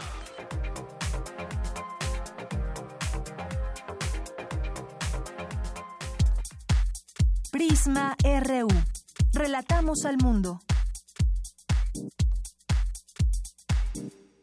Bien, continuamos aquí en Prisma RU, son las 2 de la tarde con 18 minutos. Gracias a Ruth Salazar por las breves internacionales y vamos a continuar hablando de un tema internacional porque la UNAM organiza un encuentro de narrativa gráfica que es un encuentro internacional del 18 al 23 de abril. Se llevará a cabo esta iniciativa que organiza la Cátedra Extraordinaria de Fomento a la, a la Lectura José Emilio Pacheco en colaboración con la Facultad de Arte y Diseño, el Museo Universitario del Chopo, el Centro Cultural Tlatelolco y Radio UNAM. Y este foro, pues se apuesta eh, por generar un debate desde diferentes latitudes y puntos de vista sobre las perspectivas a futuro en este campo artístico comunicativo, que es la manera en que se narra la realidad y el pasado reciente desde la historieta. Y para ello participan artistas gráficos, ilustradores de México, Perú, Colombia, Chile, Argentina y España, que se darán cita en este primer encuentro internacional de narrativa gráfica. Y para hablarnos más de este tema, ya tengo aquí en el estudio y le agradezco mucho que nos acompañe, que además llegó bien temprano, a Ricardo Peláez, él es ilustrador, es historietista y es curador del primer encuentro internacional de narrativa gráfica. ¿Cómo estás, Ricardo? Hola, bien, muy bien, Deyanira, aquí. Bienvenido, qué bueno que nos acompañes. Pues ya introducía un poco de lo que será este encuentro, pero me gustaría que nos invites, que nos platiques de qué se trata, qué es lo que, qué es lo que va a haber en este encuentro. Pues eh, se llama eh, esta edición, esperamos que podamos repetir en ocasiones siguientes, pero esta primera ocasión de este evento se llama Dibujar la Memoria, porque el eje estructural que le planteamos al, al proyecto fue la historieta y la narrativa gráfica y la, forma en la que están abordando los asuntos históricos del pasado reciente, incluso de la actualidad, y tanto en el mundo como en nuestro país en concreto. Es una vertiente temática que es cada vez más, eh, más abordada eh, desde la historieta, desde la narrativa gráfica. Entonces eso es un poco lo que está articulando el, la, la, parte del, de la temática de las actividades de este encuentro. Muy bien, y bueno, pues hay varios participantes. Aquí, por ejemplo, traes un libro de Jesús Cosío, que es uno de los que va a participar. Él es de, de Perú y justamente eh, en este cómic, Barbarie, cómic sobre violencia política en el Perú 1985-1990, pues justamente es a lo que te refieres, cómo narrar esa historia, cómo narrar la realidad desde la historieta. Sí, ya tenemos aquí en el país, ya llegó desde hace unos días eh, el invitado internacional para este evento, Jesús Cosío. Él precisamente se ha acercado a los temas eh, históricos de la violencia política, específicamente de los años recientes, con toda la lucha entre Sendero, entre Sendero Luminoso y el, gobierno peruano. Em, y es que hay una cuestión y la, el, combinar palabras e imágenes eh, le da un poder testimonial y un poder afirmativo y de presencia eh, mayor al, a las tragedias y a las cosas que nos están ocupando, ¿no? En México, además, varios de los participantes, tenemos una mesa específica al respecto, están abordando temas de, de, nuestro país, como es, por ejemplo, Las Fosas de Tetelcingo, que es un cómic que eh, están realizando, todavía está en proceso, pero ya hay cuestiones publicadas de esto en, en, la red. Eh, José Luis Pescador, un dibujante que ha participado en otros proyectos, pero junto con su pareja, Denise Buendía, están abordando, por ejemplo, el tema de las fosas comunes en Morelos, ¿no? Este otro amigo, este Octavio Jiménez, está haciendo todo un, un, abordaje de la cooptación de población para entrenarlos como sicarios en Guerrero. En fin, ahí hay estos, estos temas están abordados desde este encuentro. Claro, abordados desde este encuentro y abordados desde justamente la historieta, que puede ser también mucho, muy ilustrativa y puede llegar también a otros públicos, porque al ver estas, eh, a todas estas ilustraciones que están hechas también, por supuesto, por gente eh, profesionales de la ilustración, pues nos puede dar mucho más esa, eh, esa, esas características que sucedieron en un hecho histórico y que, como decía, puede abrir también el, el, público a muchas edades. Sí, además nos da detalles, la parte del aporte gráfico nos puede dar detalles que no siempre tenemos en la en la parte escrita, ¿no? Y que nos recrean más también la imaginación. Y algo importante, y es que la historieta cada vez se consolida más como una opción de lectura adulta, lo cual es también significativo porque se ha asociado históricamente a que las imágenes o los monitos, los muñequitos son para niños, y esta vertiente nos deja clarísimo que, que, que la historieta tiene un, destinatario también para un adulto que está buscando más contenidos de no ficción en este caso, ¿no? Y en ese marco eh, también Ricardo Peláez, pues eh, se incluyen eh, talleres, conferencias en torno al tema de la gráfica. Sí, estamos convocando. Estamos buscando, bueno, se planteó desde un principio que fuera un, este un programa de actividades bien diverso. Entonces, por ejemplo, tenemos dos exposiciones muy significativas. Una es una muestra precisamente de historieta de no ficción que se va a inaugurar en el, en el arranque del evento el miércoles en la Facultad de Artes y Diseño, allá en Xochimilco. eh, es una muestra que va a estar colocada en, en, un área de salones nuevos que hay por allá. Eh, ahí, en la parte de las actividades de la, de la FAD, eh, estamos dando un enfoque especial también al papel que está jugando la escuela, porque en la UNAM y de la ENAP, antes, ahora FAD, han salido muy buena parte de los ilustradores y de la gente que está trabajando la gráfica, la ilustración, la historieta uh -huh. actualmente en nuestro país. ¿no? Entonces la escena ha sido nutrida muy, de manera muy importante por nuestra universidad en cuanto a en lo que a profesionales se refiere uh -huh. y eh, ese es el, el, tema que le estamos dando. Entonces por ahí, por ejemplo, tenemos este miércoles de inauguración esta mesa de formar narradores gráficos, ¿no? Uh -huh eh, y el papel que está jugando la escuela y tenemos a diversos invitados, maestros que están actualmente dando la, la materia de narrativa gráfica y en la FAD como Alex Herrerías, Valeria Gallo y eh, Esmeralda Ríos. Eh, luego tenemos talleres, mencionabas también esto de los talleres, efectivamente uh -huh. hay un taller de maquetación de guion para novela gráfica que da Anabel Chino, una dibujante y guionista que está trabajando todos los procedimientos de elaboración de cómic eh, y ella está va a dar un taller ahí a lo largo de, de la semana del, a partir del miércoles también por allá en la FAD eh, luego hay una exposición eh, que por primera vez se, se muestran eh, públicamente una, una, los retratos que hicieron los ilustradores de los estudiantes desaparecidos de Ayotzinapa. Mm. Fue una iniciativa que se emprendió desde el gremio de los ilustradores para eh, como una muestra de solidaridad y colaboración en la exigencia de aparición con Y esta vida, exposición ¿no? va a ser en el Centro Cultural Esta se inaugura en el Centro Cultural Universitario también Ajá. el miércoles. Muy bien. Bueno, pues ahí está parte de las actividades que habrá, empiezan el miércoles, eh, donde la gente puede encontrar toda esa información, porque son varias las sedes. Sí, entrando a la cátedra de José Emilio Pacheco, a la página Ajá. de Universo de Letras y la cátedra José Emilio Pacheco, allí viene el, el, el, programa, el programa completo. También pueden consultarlo en la página de la Asociación Mexicana de Ilustradores, de la AMDI Ilustradores, que está en Facebook y bueno, ahí está difundiéndose. Ahí en el sábado, en el fin de semana, uh -huh. se conjunta con las actividades de la fiesta del libro de la rosa, ah, entonces va a haber también hay talleres para niños. Entonces, bueno, consulten la, la programación completa. En, bien, ahí en, está la programación Internet. completa, son varias eh, las sedes, como comentábamos, varias las actividades y bueno, pues yo te agradezco mucho, Ricardo Peláez, que nos vengas a contar aquí de Iba Voz justamente de qué se trata este encuentro internacional y sobre todo pues este lugar que es importante de la eh, historieta dentro del de tema de platicar la historia, platicar la realidad. Sí, insertarlo ya de manera cada vez más significativa en la escena cultural. ¿no? De cómo está diciendo la historieta cosas significativas, ¿no? Muy bien. Pues Ricardo Peláez, muchas gracias. Eres ilustrador, historietista y además curador de este primer encuentro internacional de narrativa gráfica. Que no sea el primero, que tengan mucho éxito y ahí estamos pendientes. Por allá nos vemos. Un gusto de Yanira. Saludos. Gracias. Auditorio. Muy buenas tardes. Queremos escuchar tu voz. Nuestro teléfono en cabina es 55 36 43 39. Porque tu opinión es importante, síguenos en nuestras redes sociales, en Facebook como Prisma RU y en Twitter como arroba PrismaRU. Relatamos al mundo. Relatamos al mundo. Bien, pues continuamos al aire. Muchas gracias, Ricardo. Aquí nos estamos despidiendo todavía. Y bueno, pues vamos a, continuar. Todavía tenemos Gaceta UNAM, tenemos también otros contenidos que eh, platicarle. En un momento estará ya Otto Cázares con nosotros, que ya llegó y pues nos va a platicar de algo en particular.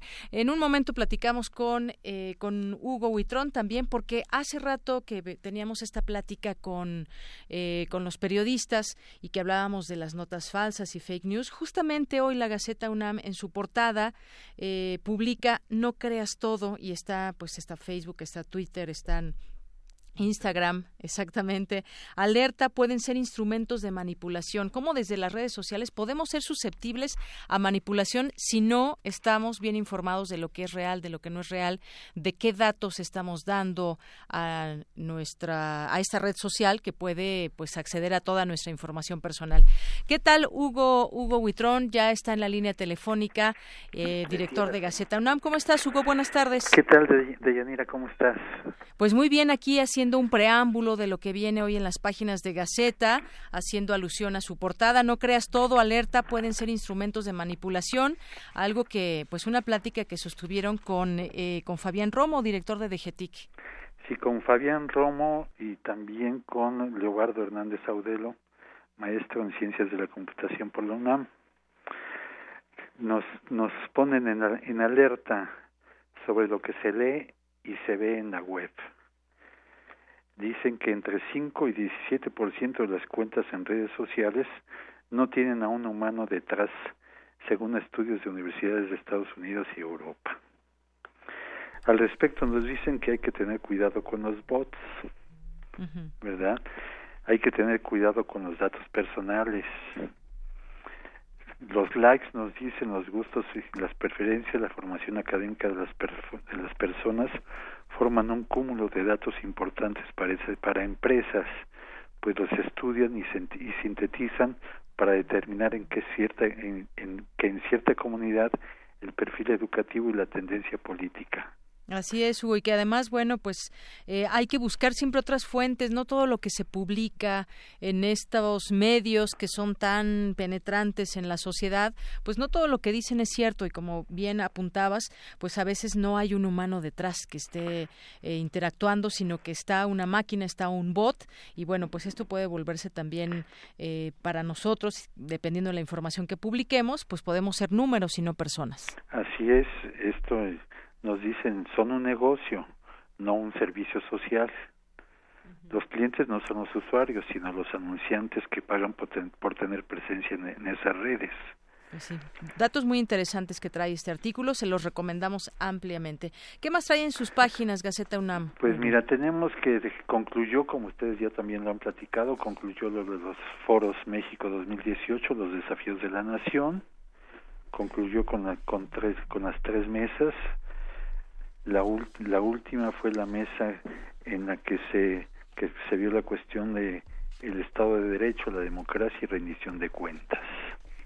Y a propósito de ello, eh, la, la UNAM rinde cuentas, eh, le entrega un el patronato universitario le entregó la cuenta anual, documento que detalla el gasto de la institución realizado en, en 2017 a la, a la Cámara Baja. Claro, lo cual es muy importante siempre rendir cuentas. Sí, la transparencia en las finanzas de la UNAM. Claro.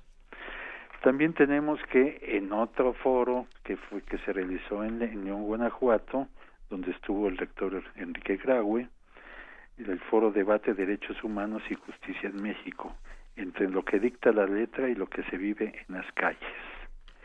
Y ahí se, se habla sobre desaparecidos y se habla sobre el Estado de Derecho también. Y ahí mismo se puso en marcha la unidad de diagnóstico visual en León, un área que cuenta con 18 sitios, sitios optométricos en los, en los que los estudiantes realizarán prácticas clínicas sobre agudeza visual, reflejos pupilares y pruebas de visión al color. También en cultura tenemos un homenaje a Sergio Pitol, narrador universal, es distinguido universitario, egresado de la UNAM, profesor de literatura eslava en la, en la Facultad de Filosofía y Letras. Claro, aquí también, pues este homenaje que le hacen desde Gaceta. Sí, y un proyecto de la FESA Cuautitlán, el juego y sus raíces, experiencia intercultural, una lotería cultural Mixteca Baja Tututepec. Es una lotería que va diseñada para los niños de diversas comunidades de, esa área oaxaqueña. Y tenemos también nuestra agenda de actividades semanales de, de esta semana que dice que inicia con que el viernes comienza la fiesta del libro y la rosa. Ahí está la Prisma RU. Ajá ahí estará Prisma, donde este, habrá muchas actividades y bueno, lo que se refiere a, a la agenda, pues hay bastantes actividades académicas, culturales y deportivas que los, los, invitamos a que la vean. Claro, muy amplia, por supuesto, todas estas estas invitaciones y esta cartela, cartelera que hay de muchos eventos. Sí, y en nuestra contraportada tenemos una, una nueva línea de reacción Puma, que es para la seguridad, donde se puede se puede, se puede hacer una llamada anónima y confidencial sobre as, asuntos, situaciones, eventos que se presenten o que uno se esté observando. Muy bien, esa nueva línea de reacción Puma 5622-6464 y extensión UNAM 26464. Y ya para finalizar, no, no podemos dejar de mencionar que ayer ganaron los Pumas. Claro, por fin ganaron los Pumas. ayer ganaron los Pumas y bueno, todavía hay esperanza de llegar a la liguilla. Qué alegría. Lástima que yo no estuve por ahí, pero lo hubiéramos disfrutado muchísimo, pero qué bueno que ganó el equipo. Y vamos a esperar qué sucede en los siguientes dos partidos, a ver si tenemos oportunidad de llegar a la liguilla. Muy bien. Pues Hugo Huitrón, muchísimas gracias que estás con nosotros este lunes y nos escuchamos el jueves. Sí, Deyanira, gracias a ustedes. Un saludo a quien nos escucha y, es, como siempre, sean felices. Seamos felices. Gracias, Hugo. Hasta, luego. Hasta luego. Relatamos al mundo. Relatamos al mundo.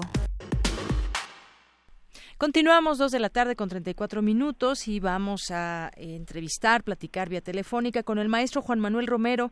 Él es presidente de la Asociación Mexicana de Directivos de la Investigación Aplicada y el Desarrollo Tecnológico, la ADIAT, y coordinador de Innovación y Desarrollo de la UNAM. ¿Qué tal, maestro? ¿Cómo está? Muy buenas tardes. Muy bien, buenas tardes, Yanira, estoy a sus órdenes. Gracias, pues platíquenos de este Congreso Nacional de la DIAT, es el número 30, y que pues van a tocar temas muy interesantes, eh, integrar distintas plataformas tecnológicas, inteligencia artificial, Internet de las Cosas, ciberseguridad. Platíquenos sobre este Congreso, por favor, maestro. Mire, déjeme, déjeme empezar por describirle brevemente lo que es la DIAT, que tiene 29 años, es una a organización que no persigue fines de lucro y que desde hace 29 años existe, ha tenido intervenciones importantes en el mundo de la ciencia, tecnología e innovación. Posiblemente de los más destacados es que tuvo que ver con la eh, cuando se publicó la primera ley de ciencia y tecnología en el 2002 y, y varias iniciativas alrededor de eso. Pero cada año desde desde ese desde su creación organiza un congreso eh, y pues siempre la DIAT se trata de, eh, existe para beneficiar a sus asociados y, y se trata de, de, caracterizar siempre por ir un paso adelante o ir en avanzada para beneficio de sus asociados. Y, y entonces sí, ya refiriéndonos al Congreso de este año, el Congreso tiene tres propósitos fundamentales. El primero es analizar temas relacionados con la convergencia de tecnologías físicas, digitales y biológicas, lo que se conoce como la cuarta revolución industrial, y que esta fusión de tecnologías afecta pues a las empresas, al gobierno y al sector académico. Sí. Eh, el segundo de los objetivos es compartir casos de éxito de, empresarios que han implantado desarrollos asociados a la cuarta revolución industrial en diferentes sectores, particularmente en cinco sectores económicos. Eh, uno, el primero es la industria automotriz, en el sector eh, alimentario, la industria farmacéutica, el sector financiero, destacadamente aquí vamos a analizar el tema de blockchain, y eh, en el sector energético.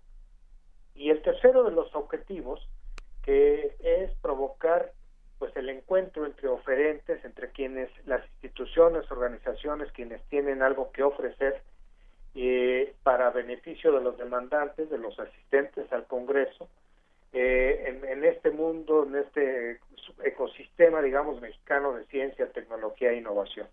Eh, a través de una expo, tenemos desde el día de mañana, se inaugura la ex, una expo tecnológica, donde hay más de eh, más de 30 stands donde estaremos universidades, estamos el, el, Politécnico, el Tecnológico de Monterrey, la UNAM desde luego, eh, hay laboratorios nacionales del Consejo de CONACIT, Eh, hay instituciones como la, el INPI, el Instituto Mexicano de la Propiedad Industrial, la Entidad Mexicana de Acreditación, hay otros, eh, el Instituto Mexicano del Petróleo y, diversas pues organizaciones que tienen algo que ofrecer eh, para beneficio de las empresas. Que esa es una de las características que tiene la ADIAT.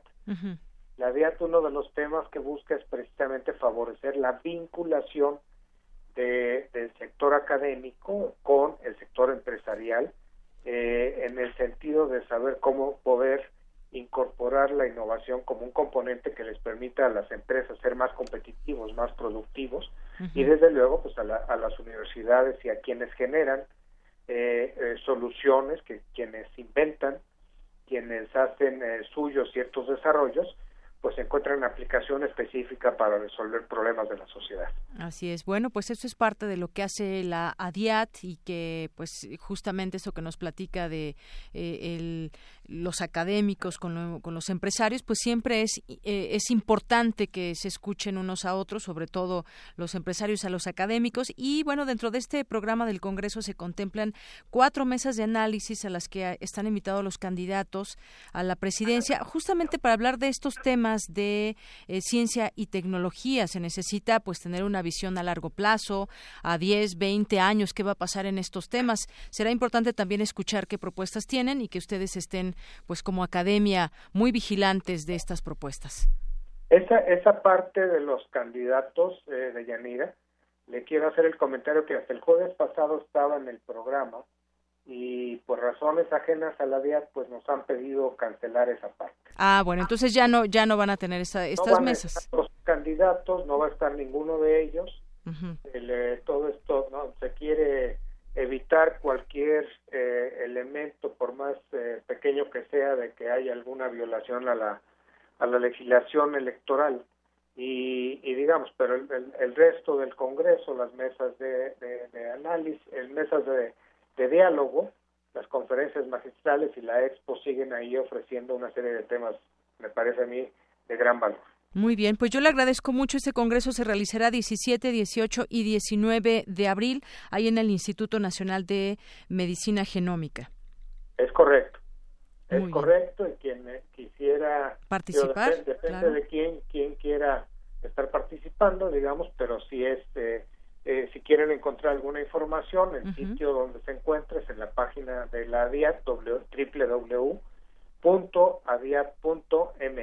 Adiat.mx. Bueno, pues ahí dejamos la página para que nuestro auditorio que desee participar, pues conozca también el programa, conozca los temas y pueda estar eh, participando y conociendo de estos temas interesantes que nos dice. Maestro, pues muchísimas gracias.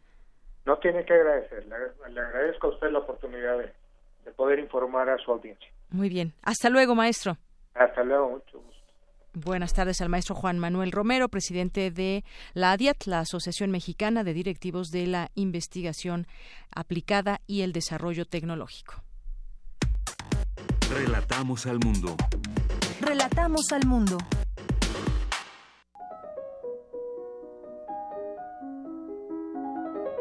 Cartografía RU con Otto Cázares.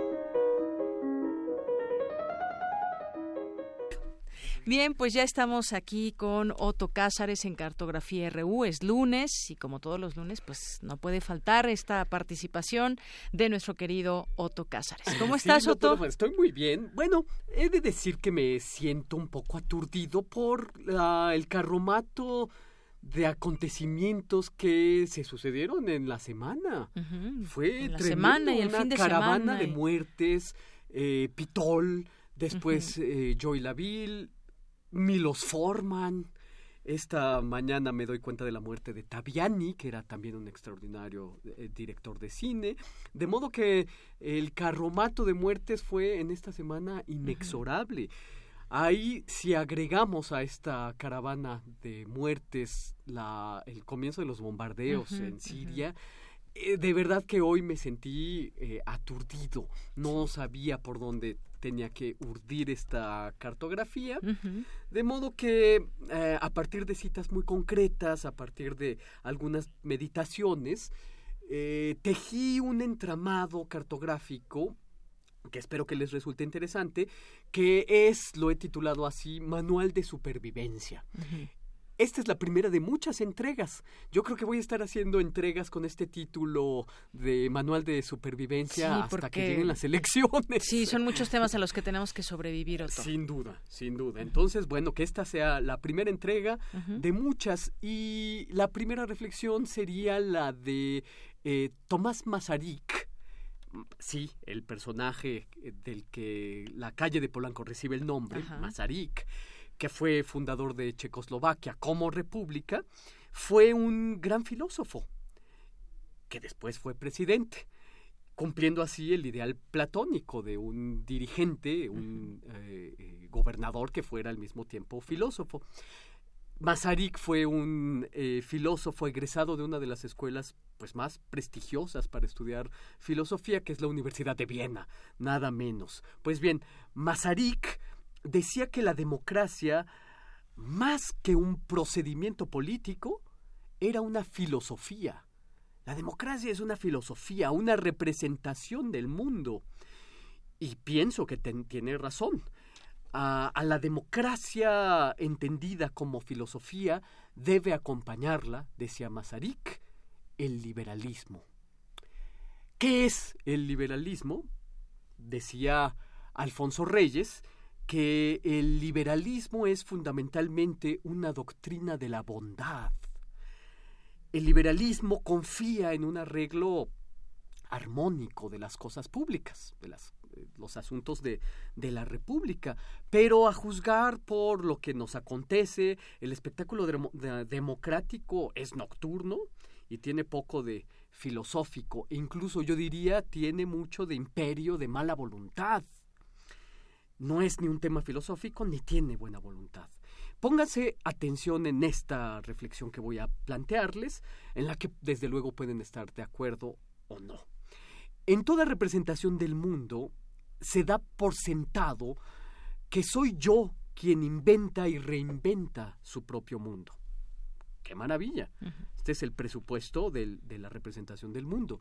Toda representación del mundo es trascendente. Si yo logro representarme el mundo, puedo habitarlo. Si no soy yo quien me lo represente, me quedo sin mundo. Si yo me represento mi propio mundo, puedo caminar por él. Y caminando por él, puedo apoderarme de todo, como decía otro filósofo, este de nombre Emmanuel Levinas. La destrucción del mundo es la falta de poder hacerme mi propia representación. De esto ha escrito otro filósofo del que ahora voy a hablar, que es eh, Gunther Anders. El hombre sin mundo es el tema de Gunther Anders, el que no puede forjarse sus propias representaciones. Claro, se queda sin mundo por a falta de estas. Un ejemplo muy concreto y que todos creo habrán ya notado. Eh, ahora Gmail sugiere al pie de los correos que recibes tres opciones de respuesta automática. Y a mí me pasa, por ejemplo, si me escribe mi ex, o me escribe mi mamá, o me escribe un amigo entrañable, o es un asunto de trabajo, siempre Gmail me pone tres opciones de respuesta. Una respuesta entusiasta, otra respuesta afirmativa y otra negativa.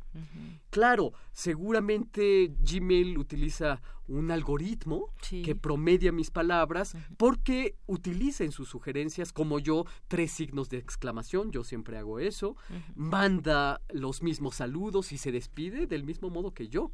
De modo que imagínate, viendo estas tres respuestas, yo me acordé de este filósofo, Gunther Anders, que escribió este libro eh, eh, de título La obsolescencia del hombre sobre la destrucción de la vida en la época de la tercera revolución industrial. Ese es el larguísimo título del libro. Y que es un libro que sigue una tesis benjaminiana de que la técnica, en este caso la tecnología, exige material humano.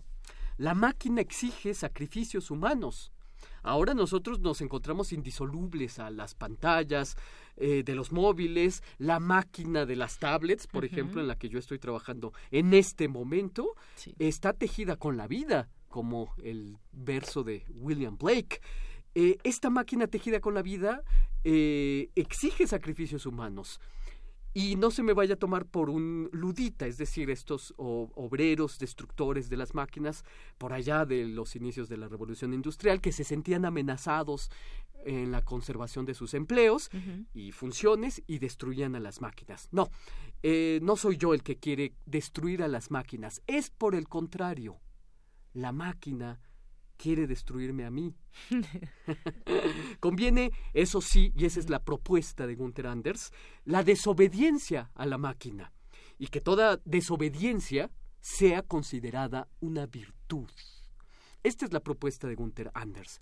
Ah, pensaba Gunther Anders, si el, el piloto del de Enola Gay, por ejemplo, hubiera desobedecido las órdenes de arrojar bombas nucleares sobre Hiroshima y Nagasaki, qué virtuosa hubiera sido su desobediencia.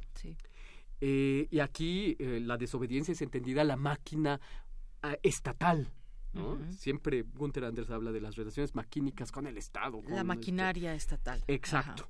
Entonces, eh, me di cuenta de que como ahora he descubierto los estratagemas de adivinación digital eh, a través de Gmail, que ya copió mis reflejos de amabilidad, yo me he puesto a ensayar nuevas formas de saludo y de despedida. Así que si me escriben un correo, ensayaré con ustedes, eh, me serviré de su amistad y de su inclinación simpática para ensayar nuevas formas de saludo y de despedida, nuevas palabras, nuevas formulaciones y seguramente Gmail ya a partir de estas experimentaciones mías de ser de tratar de ser diferente en cada correo, va a ser una base de datos para sugerirme con base en ello nuevas y más variadas formas de respuesta. A partir de todo el material que yo le estoy dando, ¿se dan cuenta? La persecución será ardua porque la máquina juega a sugerirme ser yo mismo. y a, a, que me reconozca en el automatismo maquínico. Un automatismo maquínico oculto bajo la máscara de la amabilidad.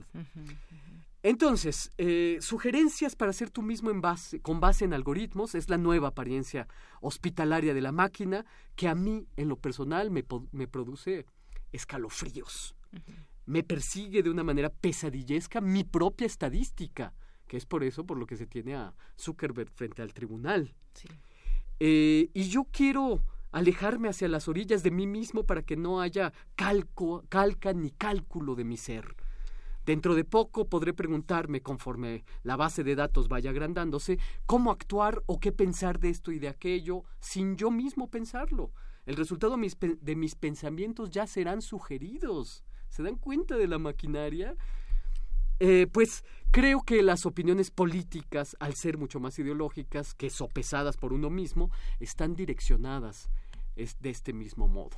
Deberán, por lo tanto, haber muchos ritos del yo para la supervivencia del imperio de la mala voluntad, de las sugerencias digitales, de la máquina, eh, y no me refiero a la supervivencia del yo como a este simple cada quien salve el pellejo, desde luego que no me refiero a eso, más bien es la exigencia de un respeto por el yo, de la sensibilidad, de la inteligencia, de la intuición del yo.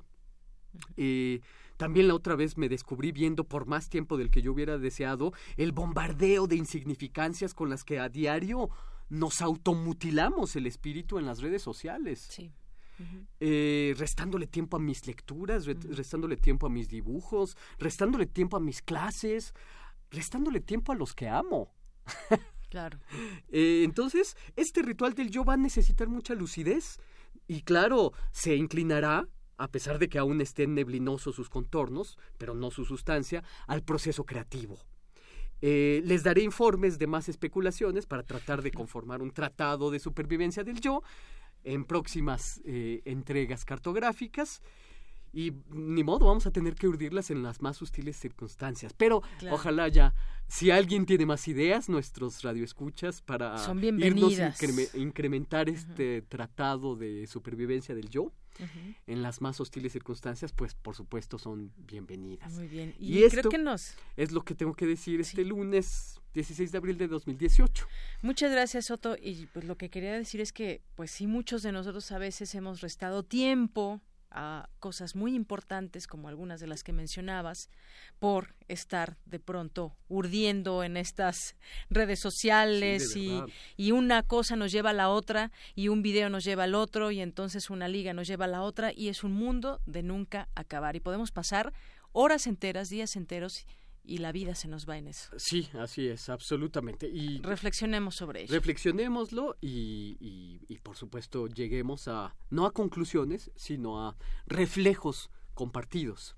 Así es. Este, pues muchas gracias, Otto. De nada y este me quedo aquí para la próxima sección. Claro que vas a presentar tú. Sala Julián Carrillo presenta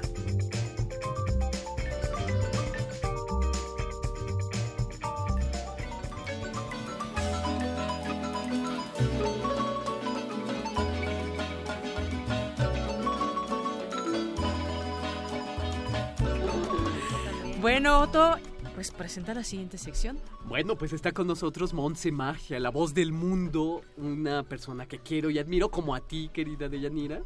Y nosotros a ti, Eh, Otto.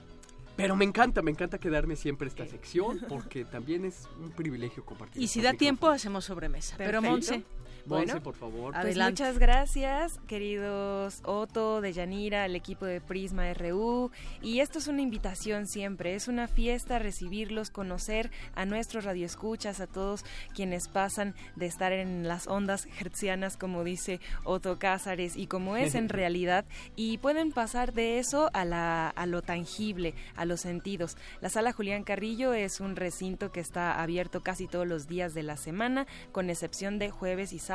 Jueves, y sábado, esos días no hay programación, pero todos los demás estamos aquí dispuestos con actividades como teatro, como música, cineclub, por supuesto, y teatro universitario que también está los domingos.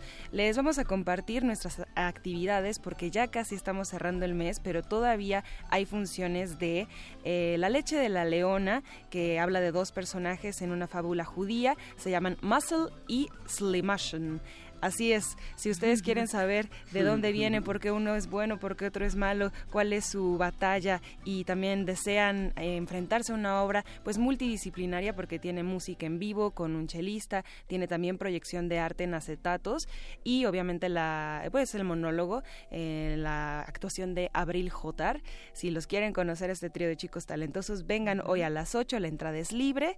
Mañana tendremos el, el tercer concierto ya del 17 de abril del ciclo Oigan, escuchen, atiendan, que es un ciclo que dedicamos a la música medieval del siglo XII al siglo XVII y estará del romance al cancionero con Eliseo Lara y Rami Martínez, ellos acompañados por Roberto González y Mario Salinas, músicos de excelente calidad que presentan pues tiorbas, laúdes, instrumentos de la música que era fue eh, pues más bien pagana afuera de la fiesta litúrgica así nos han contado y es maravilloso de verdad enfrentarse a un programa musical distinto diverso y sorprendente a la vez en el miércoles les vamos a dar un 2 por 1 y les queremos contar también que el miércoles pasado a las 4 de la tarde hubo concierto de la Facultad de Música, como todos los miércoles del mes. Se transmiten también por el 96.1 de FM y estuvo la orquesta de saxofones de la FAM que interpretaron piezas de un vértigo y de una complejidad. Fue maravilloso y es maravilloso acercarse a la música montada por los maestros, alumnos y exalumnos de nuestra Facultad de Música. Y bueno, ellos todos son jóvenes, sorprende de verdad su destreza, su habilidad, interpretación. Ellos presentan las piezas, entonces también se le da voz a la FAM a través de Radio Universidad. El miércoles a las 4, el 18 de abril, estará la camerata de guitarras de la FAM con el director Carlos Martínez Larrauri, ya personas eh, importantes dentro del mundo de la música en nuestra institución. Y si se quieren quedar, permanencia voluntaria a nuestro cineclub dedicado a Lars von Trier, que va a estar buenísimo. Cada vez se pone la discusión mejor. Estará presentándose Dogville. Ahí está, Dogville, del año 2003. Los viernes de Intersecciones sonará de fondo la música, bueno, al igual, sonará en vivo, pero ahorita ya suena de fondo, la música de Javier Nandayapa Marimba Ensamble, que es nueva música mexicana, este gran maestro. Cuando ya esté el apellido, apellido Nandayapa, es sinónimo de calidad. Exacto, de, de, calidad, de familia, de tradición, de propuestas. Los invitamos porque van a estar con este nuevo, en, bueno, no es nuevo, es, pero sí es reciente. O sea, no es nuevo, pero sí es reciente. Tiene unos años ya trabajando con piezas de música mexicana originales, entonces perfectas para... La bikina estamos escuchando. Exactamente. Esto es más tradicional, pero traerán un programa variado va a estar increíble. Van a traer dos marimbas, les aviso, y van a traer también un vibráfono. Entonces, esta lucidez de los instrumentos le va a dar vida a la sala el viernes a las 9 con transmisión, de 9 a 10 en intersecciones y los domingos con teatro universitario. Todas estas actividades en el Facebook de la sala Julián Carrillo. Nos pueden dar like y ahí en la portada cambiaremos hoy para ustedes con nuestras em, pues eh, ofertas culturales. Todo es entrada libre y de nuevo pues siempre invitados Adolfo Prieto 133 qué pues semana. muchas gracias, Monse. Siempre, siempre que empiece la semana estén a esta hora más o menos con su lápiz y, cuaderno para apuntar todas las actividades que hay. Si no, se pueden meter a la página, al Facebook, porque ahí están y todas estas invitaciones, como bien dice Monse, son entrada libre extraordinarios todos. Queridos todos, es un gusto que tengamos de menos un minuto juntos aquí sonriendo, conversando en esta sobremesa. Y se ríe Rodrigo, el productor, aunque sea un minuto.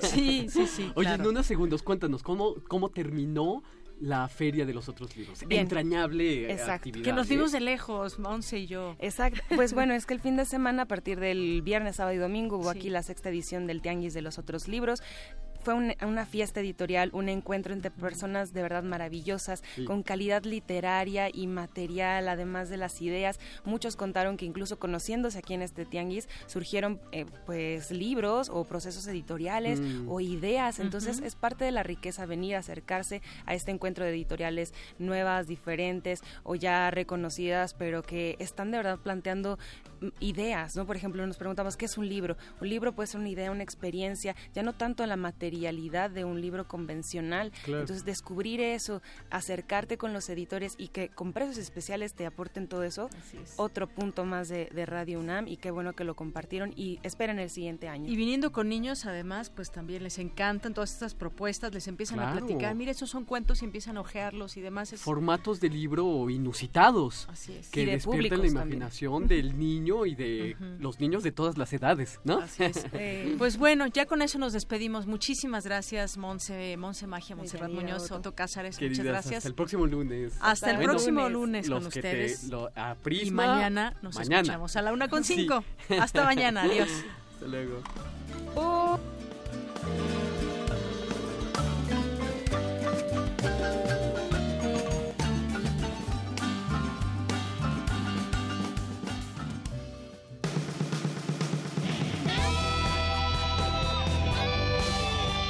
Prisma RU.